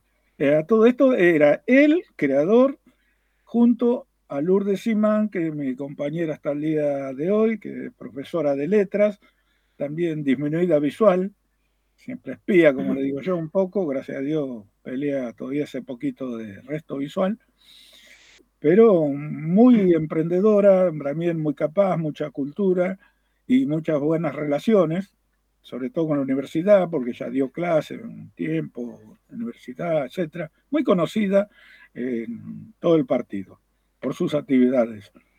Y, este, Y arrancamos. Entonces, un día este hombre, me acuerdo que iba a diálisis, de diálisis lo traían a la biblioteca cuando recién estábamos armando las cosas.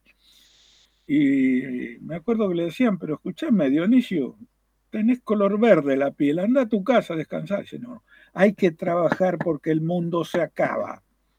Hay que trabajar porque el mundo se acaba, eran las palabras de él. Él sabía que se iba a morir. Sí, no tenía nada sano.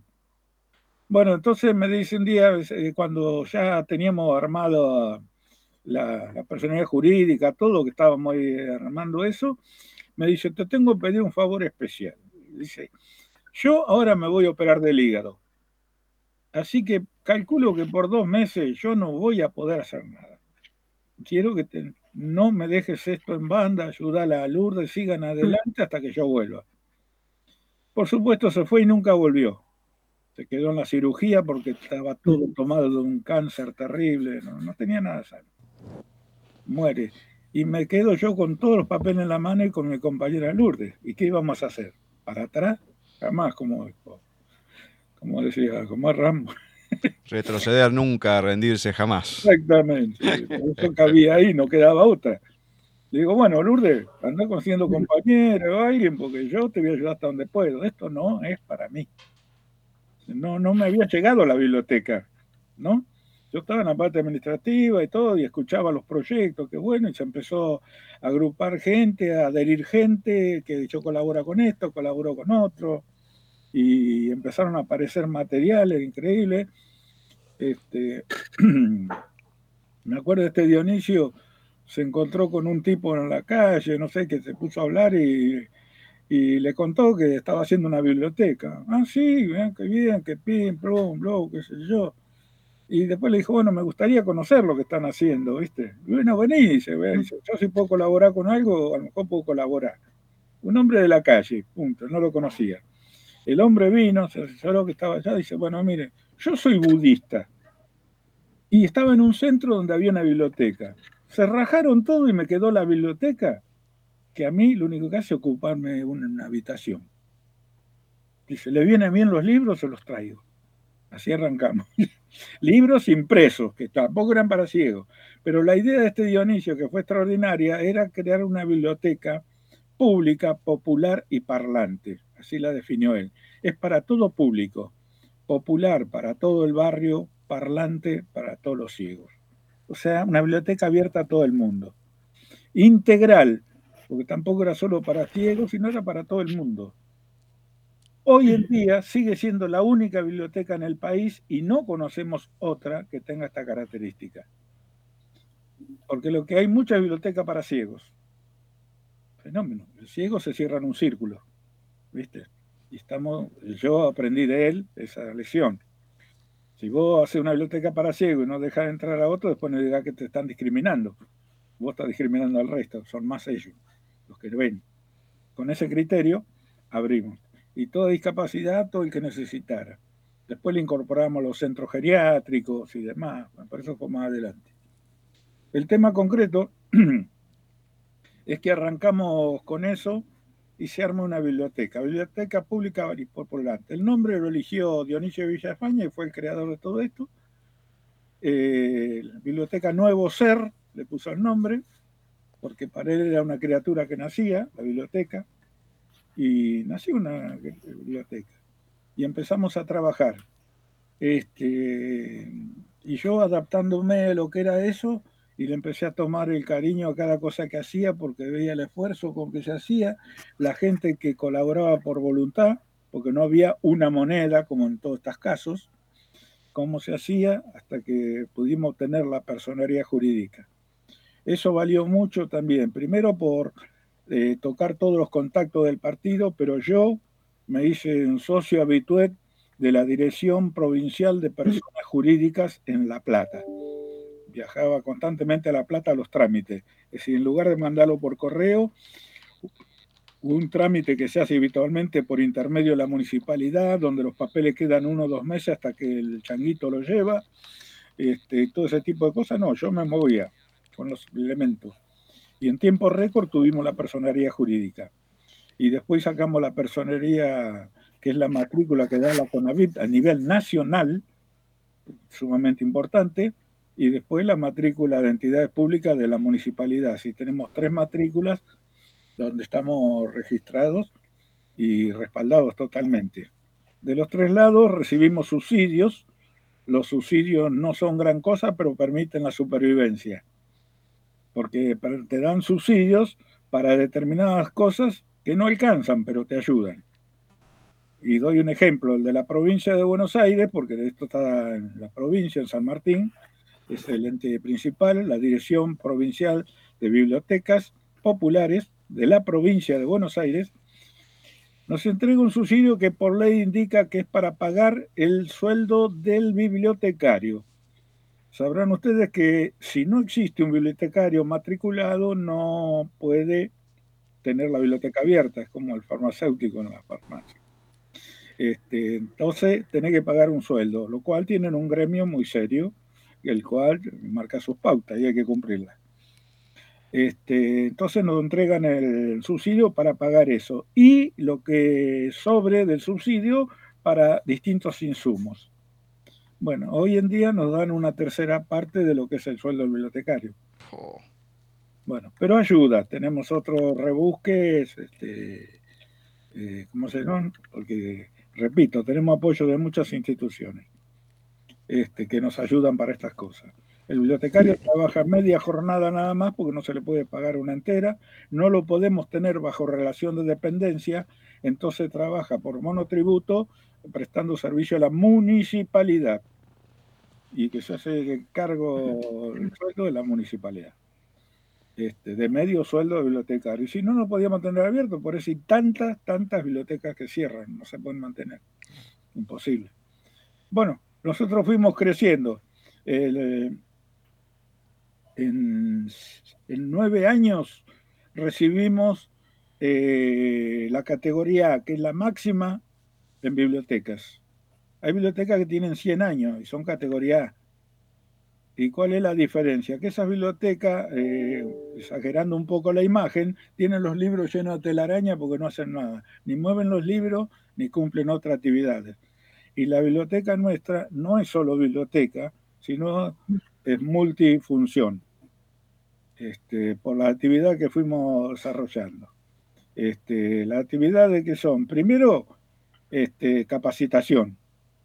Yo siempre estuve enseñando informática a discapacitados, a familiares para que lo ayuden y a personales de, este, este docentes y eh, estudiantes de distintas carreras, como pedagogía, eh, y otras materias distintas que van a atender a gente discapacitada y quieren este, aprender cómo se trabaja y cómo se maneja una persona discapacitada. Y no solo tenemos ciegos, te digo, tenemos personas con problemas auditivos, mentales leves, que en algunos con problemas, multidiscapacidades, todos tenemos. Así que para esa gente se encuentra maravillado con, lo que encuentra para trabajar y ver cómo se complementa y cómo se trabaja todo eso. Después, este, también en esa área, eh, nosotros recibimos de tres colegios secundarios privados chicos pasantes de cuarto y quinto año que vienen por voluntad a trabajar a la biblioteca.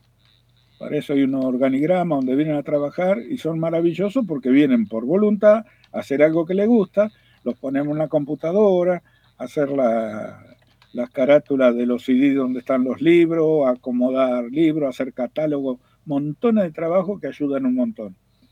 Tres escuelas. Y esos chicos se llevan libros para leer, y eso es maravilloso. chicos adolescentes, ah, quiero leer a fulano, a un lado, se llevan libros, encantado.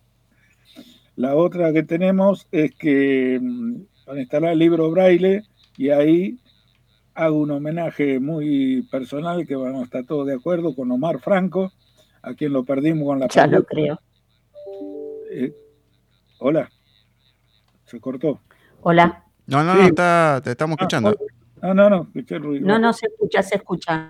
Bueno, bueno. Eh, Omar Franco, que especialista en braille porque lo manejó de toda la vida, una velocidad de lectura, una capacidad bárbara, y que manejaba nuestra biblioteca braille eh, para organizar, para llevar los libros, ordenar. Y por otro lado, pudimos establecer convenio con, el, con Penitenciaría de la provincia de Buenos Aires y terminamos arreglando con tres cárceles de San Martín, dos de San Martín y una de Ituizangó, ahora se agregó otra de San Martín, este, con grupos de internos que Omar les daba cursos de braille, repito, de esa gente que ve, pero por intermedio hay una asociación, una fundación, perdón, que es la que provee las computadoras y la impresora braille. La impresora braille eléctrica es muy cara. Hoy en día no sé, pero estaba eh, en los 4 millones de pesos hace unos meses. Para tener idea de lo que vale una impresora braille. Es mucho más que una computadora los trabajos que hace. Para que no entienda, le digo, uno escribe un texto en Word y lo pasa a través de un programa interfaz, intermedio, que lo manda a la impresora y la impresora imprime todo en puntitos y es una impresora que habla, canta, zapatea, te dije ponga el papel, de la vuelta, sáquelo, toda la información. Eh, Omar era especialista en todo ese manejo de ir a la cárcel y dar los cursos a internos que ven, que ven, este, y, y que lo atraía. La universidad, personal de universidad, le da los cursos de encuadernación los tenían presentados los libros, este, una prolijidad increíble. Este, y bueno, todo eso se hacía en braille. Hoy en día seguimos haciendo y somos el único lugar que produce en la Argentina libros braille de actualidad. ¿Y por qué de actualidad digo? Porque entre los subsidios que recibimos, la CONAVIP todos los años nos da un subsidio para comprar libros libros impresos, estamos hablando, en la exposición, la Feria del Libro, en la Feria del Libro cada año. La CONAVIP a nivel nacional hace trato con distintas, las distintas eh, importantes editoriales, hablamos de Planeta, cosa por el estilo, y es, le, hacen venta a las bibliotecas eh, a 50% durante la feria lo cual lleva todo un tramitarío, todo, pero llegamos. Este año compramos 168 libros de reciente edición. Se seleccionan con tiempo, todo el trabajo, bla, bla, pero tenemos libros siempre de último momento, editados. Más allá de los viejos, por supuesto, que no lo vamos a descartar. De esos libros se seleccionan eh, por parte y se mandan a las cárceles para pasar al barril. Por eso digo, somos lo único que estamos editando libros actualizados se dedica a estas cosas. Y mm, eso también muy reconocido porque de todos lados nos piden eso el libro. Bueno, este, el problema es que la impresión del libro braille no es solo la voluntad y tener los elementos. El papel braille es carísimo. Nosotros hasta el día de hoy, de hace un tiempo, contamos también con un apoyo muy importante que por una ordenanza municipal lo paga el Consejo Deliberante paga el papel braille, papel manila que se llama, para braille, que es muy caro. Pero bueno, gracias a eso lo podemos tener y eso nos permite mantener. Por eso es la única biblioteca, y repito esto único porque en cada caso se repite, la única que tiene todo formato de libro. Tenemos el libro impreso, como dijimos, porque es para todo público tenemos libros en cassette, grabados en cassette, que hace 20 años no se usa, pero hay gente que anda con el grabadorcito. Entonces grabador y vienen a buscar los cassettes. Y yo, eh, me dicen que soy malo, pero cada vez que se rompe en cassette me alegra porque, bueno, ahora lo tenés en CD o de otro formato. Porque tenemos una pared llena de cassette que molesta, porque podíamos poner mucho más libros, nos ocasiona mm, incomodidad y son muy pocos los que cada vez quedan menos, los que mm. leen en cassette. Y no quieren adaptarse o no tienen que escuchar un CD, por ejemplo. Aunque hoy en día el CD ya también pasó a ser viejo y tenemos 12.000, aproximadamente 12.000 CD con libros grabados. Este, y este, eh, decía que el, el, CD no tanto, entonces la gente hoy en día viene y los graba eh, se los graba en pendrive o en el celular o en tablet, qué sé yo, y la otra, eh, los que usan computadora eh, lo, usan en forma digital, en los distintos formatos, Word, PDF, PUB, etcétera, este, donde se pueden conseguir los libros. Este, también, este, de hace un año, se cumplió ahora justamente, la CONAVIP Comisión Nacional de Bibliotecas Populares, dado la forma en que nos destacamos en todas las actividades, ya repito, porque tenemos capacitación, este, educación, trabajo social, infinidad de cosas que se hacen, nunca terminamos de trabajar con eso. Eh, inclusive, creo, no, no, sé si existe otra biblioteca, ya cuesta decir que es la única, pero nosotros tenemos un grupo de gente adulta que está terminando el primario, porque viene un profesor dos veces por semana a dar clases para que terminen el primario, que no tiene nada que ver con la ceguera ni con nada, sino que quieren terminar la primaria, porque ahí lo tenemos. Y gente que no es muy adulta, pero bueno, tenemos todo eso. Y desconocemos otra biblioteca que ese trabajo, con los adultos y con discapacidad, por supuesto, todos juntos. Y entonces, este, el año pasado la CONAVI nos da un premio que significa en, eh, darnos, en aquel momento nos dio el año pasado eh, una muy buena cantidad de dinero. Creo que eran 700 mil pesos. Hace un año, no los de hoy. Hace un año. Era un montón de plata. ¿Pero para qué era? Era para habilitar la biblioteca digital, este, la BD, Biblioteca Digital, este, ¿cómo se llama? Que en realidad es de Estados Unidos y tiene filial acá que trabaja con las universidades, la que trabaja con el libro digital. Este, y por la cual uno asociado, y lo maneja en este caso la biblioteca por los asociados, y de los cuales se pueden descargar los libros en audiolibro o en formato EPUB. Este, y lo puede descargar de cualquier dispositivo, como es un teléfono o una computadora, lo que tenga de su, de su hogar, y si no, ir a buscar la biblioteca con cualquier elemento. Así que creo que cubrimos todas las necesidades en cuanto el acceso al libro y las puertas abiertas para todo el mundo y prácticamente estamos hablando de cosas gratuitas porque estamos cobrando la cuota social 200 pesos y la paga el 10% de los socios. o sea, nos manejamos con los subsidios, netamente. Bueno, eso es lo que llegamos a la, biblioteca el día de hoy. Eh, te digo, ya hace unos años cuando estaba gobernador, este, eh, eh, el gobernador, eh, el que está ahora de embajador, ¿cómo se llama? En Brasil. Este, no me sale el nombre.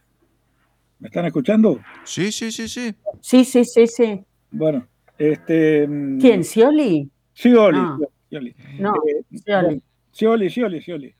Scioli nos aman a un día de la plata y nos entrega un reconocimiento como la biblioteca óptima del país perdón, de la provincia, de la provincia. Óptica quiere decir la mejor biblioteca, reconocida por todas las bibliotecas, o por lo menos no sé cómo lo hicieron el tema, pero reconocida justamente porque es distinta a todas las bibliotecas, por las actividades que desarrollamos, reconocidas y pasadas por todos lados. Este, y ahora, bueno, estamos en el éxito total, que hemos logrado de todo, reconocimiento de todos lados, está todo bárbaro, pero ¿qué pasa? Este, tenemos que irnos del lugar. El lugar de por sí nos ha quedado hace rato chico. ¿Por qué? Porque nosotros necesitaríamos tener, si fuera posible, una escuela. ¿Por qué? Porque tenemos la posibilidad de dictar montones de cursos. Este, y no lo podemos hacer por falta de espacio, entonces eh, se van turnando los cursos y eso reduce mucho las posibilidades. Nosotros normalmente los cursos los damos con este, profesores ad honorem, porque se ofrecen voluntarios de todo, para todo, ¿no es cierto? Y los que podemos los aprovechamos, y algunos no se puede por distintos motivos, pero tenemos infinidad de posibilidades, porque tenemos conexiones con todas las asociaciones. Hay una asociación que se llama la Mesa Educativa en San Martín, en el partido, la cual este, trabaja con, generalmente son docentes jubilados, gente de biblioteca, gente de la cultura en general, que están para trabajar voluntariamente en beneficio, ¿viste? No tienen fines de lucro, trabajan en conexiones, todo tipo de cosas, y que nos ayudan pero muchísimo estas actividades. Así que bueno, ahora tenemos que dejar el lugar, como digo, por un problema que la universidad propietaria del edificio donde estamos decidió desactivarlo porque todas las oficinas que tenían ahí, que era la mutual, la casa mutual, la casa universitaria y la mutual universitaria en San Martín, había un montón de gente, un edificio de cinco pisos, con salones, con todo lo que puede necesitar un buen edificio, decidieron desmantelarlo. Ya en la pandemia quedó prácticamente mantelado y toda la gente trabaja este, desde la casa, como se hace hoy en día, otra oficina, y decidieron alquilar ese edificio. El edificio está en alquiler, está vacío, y nosotros estamos adentro. En cualquier momento que salga el alquiler, dice, bueno, chao. Así que hemos tocado gente de todos los niveles, llegando al ministro de Cultura de la Nación, el ministro de, lo tengo que mencionar, de Obras Públicas, que es Catopodis, nos ayudó mucho. ¿Por qué? Porque él vivió siempre a la vuelta de la biblioteca. Y cuando era intendente, fue el intendente anterior, antes de tener el cargo de ministro, y él eh, pasaba cada tanto a tomar café con los cieguitos, venía a ver a visitarnos, no se olvida, porque aparte conocido de mi compañera de la biblioteca, y el tipo este nos ayudó muchísimo, muchísimo, y actualmente nos sigue ayudando. En este caso, bueno, en este momento la situación está que habíamos prácticamente logrado por el rector de la universidad que nos iba que lo iba a poner a consideración, que lo aprobaran, eh, cedernos un edificio que está a una cuadra y medio, un edificio antiguo que es de la universidad. Me dice, habrá que hacerle arreglo, listo, lo coordinamos con el intendente, apoyo a las instituciones, lo, arreglamos lo que haga falta. Necesitamos un lugar, un espacio. Daban todas las condiciones.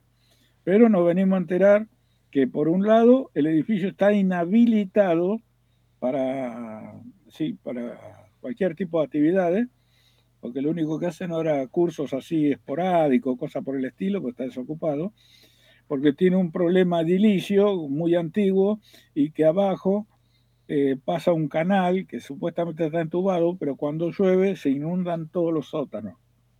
Y eso presenta un peligro. Y no lo pueden voltear porque también está declarado Museo Histórico Nacional, todavía no sé por qué, así que imposible ocuparlo.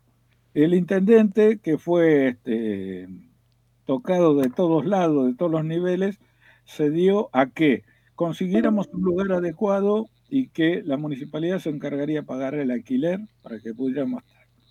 Estamos justamente en este momento a la espera de resolución del Consejo Liberante tratando ese tema. Tenemos presupuesto, pasado un par de presupuestos y esperar una resolución. Y si no, saldremos a la calle a regalar libros y cada uno a su casa. La dejo ahí porque es muy larga la historia. Bueno, esperemos, esperemos, Edgardo, que esto se solucione. Yo creo que van a tener solución si Dios quiere, porque, como vos decís, Dios nos saca de un lado, pero nos da del otro, van a encontrar algo. Yo tengo eh, mucha fe que Igual o mejor. Sí, sí, sí. Hemos eh, recibido apoyo de todos lados. Pero bueno, falta el lugar físico.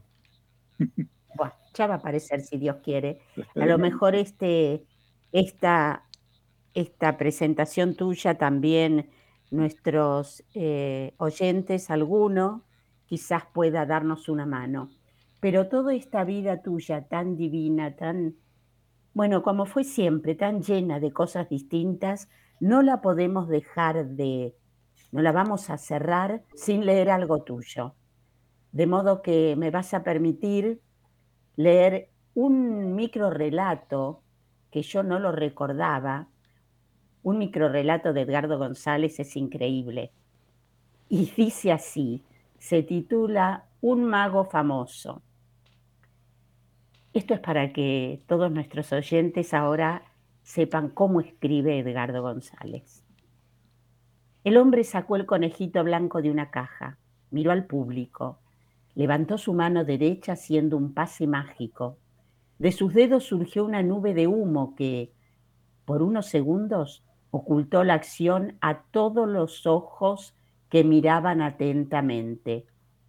Cuando el humo se disipó, el hombre había desaparecido. Magic Rabbit, el conejo mago más famoso del bosque, hizo una reverencia y todos los conejitos espectadores rompieron en una impresionante ovación de alegría. Edgardo González. Divino. Y para cerrar, y espero sin lagrimear, Secreto en el Jardín. El miner... Es el, el, cuento este aparece en el Casi Casi, nuestro primer librito del museo. El milenario sol naciente tendía su manto sobre el territorio perteneciente al honorable palacio del emperador Ling Chuk Ching. Resaltaban los vivos colores de las cabezas de dragones en lo alto de cada columna frontal. Diez mil voces de pájaros trinaban señalando la calma del amanecer en el corazón del Japón. El Hijo del Cielo, como era habitual, recorrió el interior del palacio observando los diseños arquitectónicos y los detalles que impregnaban hasta el último rincón. Lucía un brillante kimono de seda, de colores similares al estandarte que lo distinguía. Al pasar era saludado por los súbditos con la cortesía de rigor. Arrojaba alimentos a dos feroces panteras negras, sus preciadas mascotas a cambio de oírlas rugir. Más tarde se encaminó al inmenso jardín, paraíso de mariposas. En ningún momento abandonaba su sagrado sable de samurái, largo y filoso, adornado también con dragones y cintas rojas, portándolo al frente, precediendo cada paso. Dos de sus fieles servidores lo acompañaban respondiendo hasta la mínima pregunta. Mientras avanzaba, iba acariciando las flores con sus largos y sensibles dedos. Eran muchas las personas con vestimentas típicas que dedicaban su vida al embellecimiento del jardín. Junto a la cascada que alimentaba el estanque, Omaric se encontraba manipulando un abaco. Era el joven encargado de la conservación de los exóticos peces multicolores, que al pasar, como recitando, les informó la cantidad existente. Siguiendo el camino, en sitios precisos, palpó el contorno de cuatro esculturas enfrentadas a los puntos cardinales. En un marco de flores escarlatas, rodeadas por flamencos, percibió a Auroraki, meditando como dormida. Era una bella poetisa que endulzaba sus versos con la beldad de su voz. El emperador, como digno gesto de humildad, besó su mano al tiempo que ella se arrodillaba a sus pies. Detrás del frondoso arbusto emergían rítmicos gritos de los guardias que ejercitaban artes marciales. Prosiguiendo el paseo en otro sector, Protegida entre las palmeras estaba Miti, con su garganta endiosada, jugando con voces y acordes. Se detuvo por un largo rato a reflexionar bajo los cerezos en flor, disfrutando el delicado aroma inmerso en la ancestral sabiduría. Luego emprendió el regreso, culminando su rutinario paseo. En íntima y silenciosa ceremonia, guardó una vez más el gran secreto imperial atesorado por la sagrada costumbre. Sobre un paño aterciopelado, con la imagen del sol, apoyó con delicadeza el preciado sable de samurái, sustituto del bastón blanco. Cuando la pluma se agita en manos de un escritor, siempre se remueve algún polvillo de su alma. Edgardo González. Y terminé llorando. No hay, no puedo, Edgardo. Es más fuerte. es más fuerte que yo. Ah, gracias, no hay otra palabra. yo quisiera agregar algo como para cerrar mi, mi historia, que todo lo que yo he podido hacer tengo que agradecérselo a mi familia. Este, siempre he contado con el total apoyo de mi familia y en forma particular mi esposa, que está en forma permanente, este, en todos los ítems como me he tocado, y, este, y de mis hijos, y, y el agradecimiento que todos se encuentran muy bien de salud. ¿no es cierto? Mis hijos, nietos y toda la familia en general. Pero si hubiese estado solo, seguramente que no hubiese sido lo mismo, como le pasa a muchos que no cuentan con el apoyo de su entorno. Entonces quiero destacar eso. Y gracias a Dios. Bueno, gracias a Dios. Bueno, el que también no estaba, estaba bastante solo era nuestro querido Mar. Y también este, te comento, Edgardo, que este mes el mes de septiembre, por cumplir nuestros 500 programas, eh, dedicamos siempre una parte del mismo eh, a recitar poemas de autores argentinos. En este mes va a estar Omar con nosotros, cada miércoles. Ah, seguí, Gus.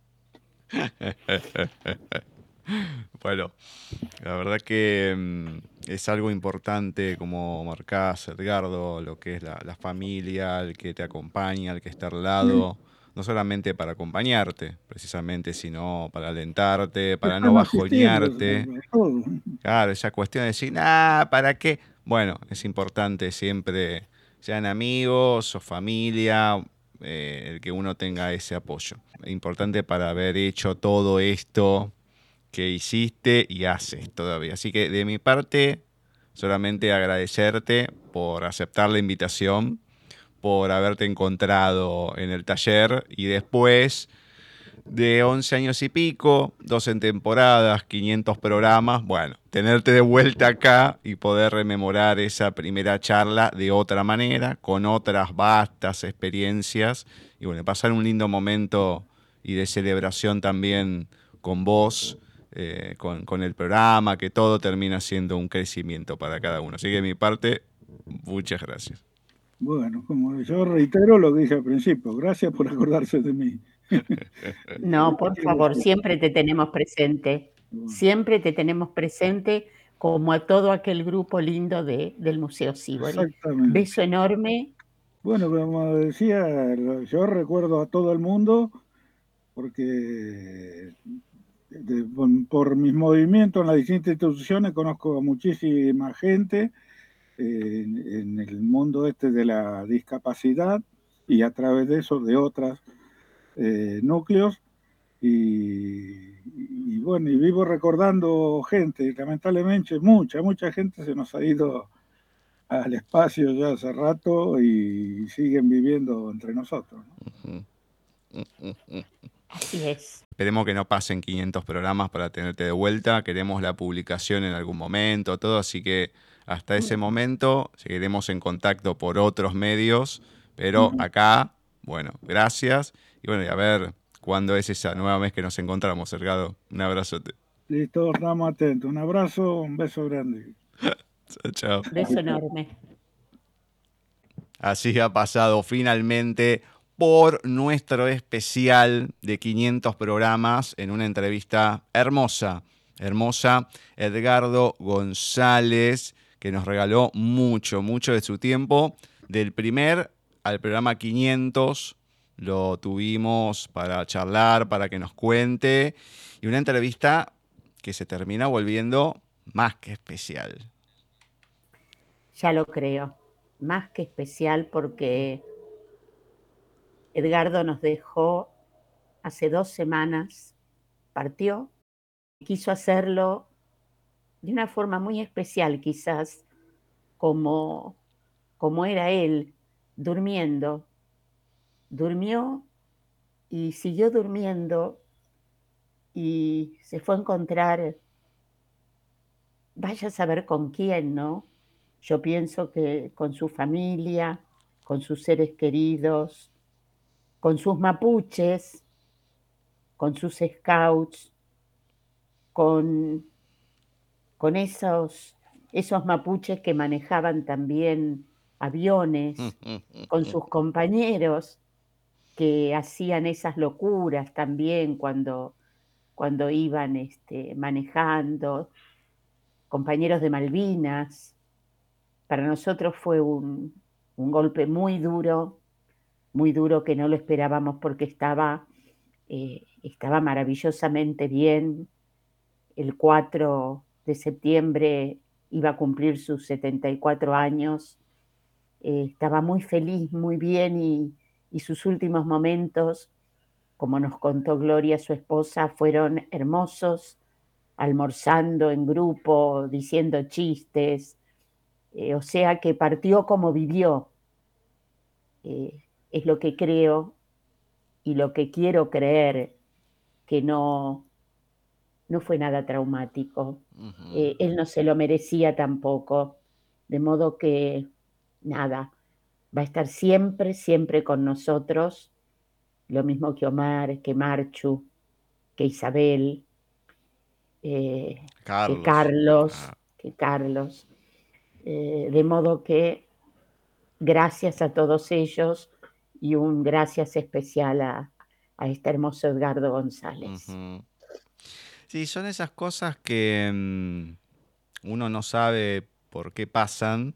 Cuando pasan, después sí, puedes encontrar un motivo, el otro, lo que sea, pero es algo rarísimo mm, que a lo largo de tanto tiempo porque la primera entrevista supimos que no se grabó casi en el momento. Sí, se había grabado y después, bueno, se sobrescribió, se perdió, lo, que sea.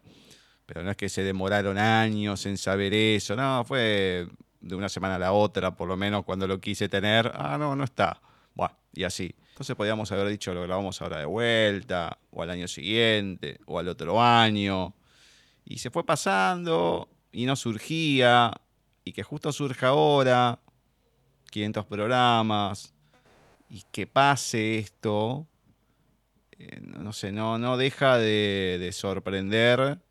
Exacto. Mm, esto es una anécdota lo, del programa, pero sí lo, que pasó, la gente lo ha escuchado, todo lo que tenía por hacer todavía, todos los proyectos, desde su propia escultura, desde desde la biblioteca, bueno, tenía proyectos infinitos por seguir porque no paraba, no paraba, no paraba. De hecho, la entrevista comenzó un poco más tarde cuando la grabamos, porque estaba entretenido en otras cosas. Sí, sí, sí. estaba entretenido. Uy, ya son la, ya es la hora. Sí, sí, así. Uy, no, estaba así.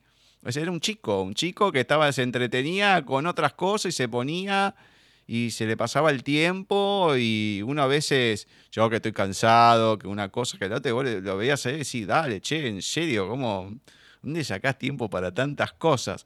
Bueno, la verdad que mm, e-, es un final que uno no se esperaba, no solamente el del programa, sino el de la vida de Edgardo, pero por lo menos, no sé, quiero creer eh, que se le pudo dar este homenaje que queda, que queda plasmado con todo lo que ha transcurrido o parte de lo que ha transcurrido, de lo que ha hecho, de lo que estaba haciendo y que espero que alguien pueda agarrar la batuta y seguir adelante, que no, no quede estancada la biblioteca ni otras cosas, porque todo el mundo aprovecha, pero después nadie colabora. Así que espero que la gente que pueda, que arrime el hombro y que pueda seguir con ese proyecto, bueno, que aparezca alguien que se pueda asemejar a lo que era Edgardo, que es complicado, para seguir adelante con todo. Así como él siguió eh, con el que había iniciado todo, que después falleció, bueno, y lo, lo, agarró Edgardo, siguió adelante y todo, con Omar, Omar quedó, ahora él. Entonces, bueno, veremos a ver qué pasa con todo eso. Eh, pero sí es cierto que lo que Edgardo ha dejado en nosotros queda y no ha sido en vano, como en mucha gente, aunque a veces yo creo que hay bastante demagogia, porque es como todo, ¿no? Cuando estás en la buena, eh, callé, que qué sé yo, que qué sé cuánto, y después vos ves que, sé, como que faltan palabras de, de la gente, y no porque esté consternada, en la lista de correos que estoy, sí hay varios que han estado mal, hay otros como que sin nada. Entonces, si pedís y todo, por lo menos, qué sé yo, no sé. Eh, uno lo toma de otra manera, Edgardo, a la persona y no tanto lo que hacía o lo que daba. Eh, me parece que eso es lo importante para quedarse con él. Así que, mm, bueno, un final raro, como agridulce que nos queda por la partida de, Edgardo, eh, porque lo tuvimos, pero no lo tenemos. Y me parece que eso es lo más importante, ¿no? El haberlo tenido todavía por bastante tiempo. Esperemos que, sirva todo el mensaje que ha dado, que la gente lo pueda escuchar en todos lados, más allá de los que lo podían conocer por una cosa la otra. Bueno, que la entrevista pueda romper barreras y su figura siga creciendo. Así es, Gus. Bueno, Ceci. Y lo vamos a seguir teniendo en sus cuentos aquí en Paisaje. No, pero eso totalmente. Tenemos, no sé si todos, pero mucha cantidad y, y sí, sí, sí. Eso no hay ninguna duda. Bueno, Ceci, llegamos al final de este especial de especiales le digo a la gente que este mínimo, si no llegamos a los 7.50, así, no se esperen más nada, ¿eh? Así que por varios años, no crean que esto va a ser todos los años o cada 100. No, no, no, no. Mínimo 7.50 y si llegamos, hasta acá cumplimos. Veremos después cómo sigue todo. Pero ha sido lindo pasarlo, disfrutarlo. Bueno, ya volveremos a la normalidad el miércoles que viene, pero muchas, muchas gracias por este lindo especial y momento, Ceci. No, y gracias a vos, Gus, porque fuiste el que armaste todo esto. Eh, armaste todo esto con mucho amor, con mucha paciencia, con mucha insistencia. Bueno, vos sos así, sos insistente, eh, haces las cosas de la mejor manera, aunque te lleve mucho tiempo. Y no, hay que agradecérselo yo en nombre de, de todos, de todos los que compartimos paisaje. Te agradezco muchísimo cada, cada cosa que haces por este programa. Gracias, Gus. Te quiero un montonazo. Yo también te quiero, Ceci. Sabes que mm, si no estarías, esto tampoco se podría hacer. Esto es así porque no, sería muy difícil. Por más que haga las entrevistas solo hoy en día y todo, pero bueno, uno sabe que, estás y es otra cosa. Así que bueno, seguiremos adelante mientras se pueda. Sí, se va a poder, se va a poder. Sí, sí, sí, sí. Bueno, que se sigan abriendo fronteras, eso es lo importante. Bueno, Ceci, besote grande. Beso enorme. No hay mucho más que decir, así que el próximo miércoles volveremos a la normalidad de paisaje literario.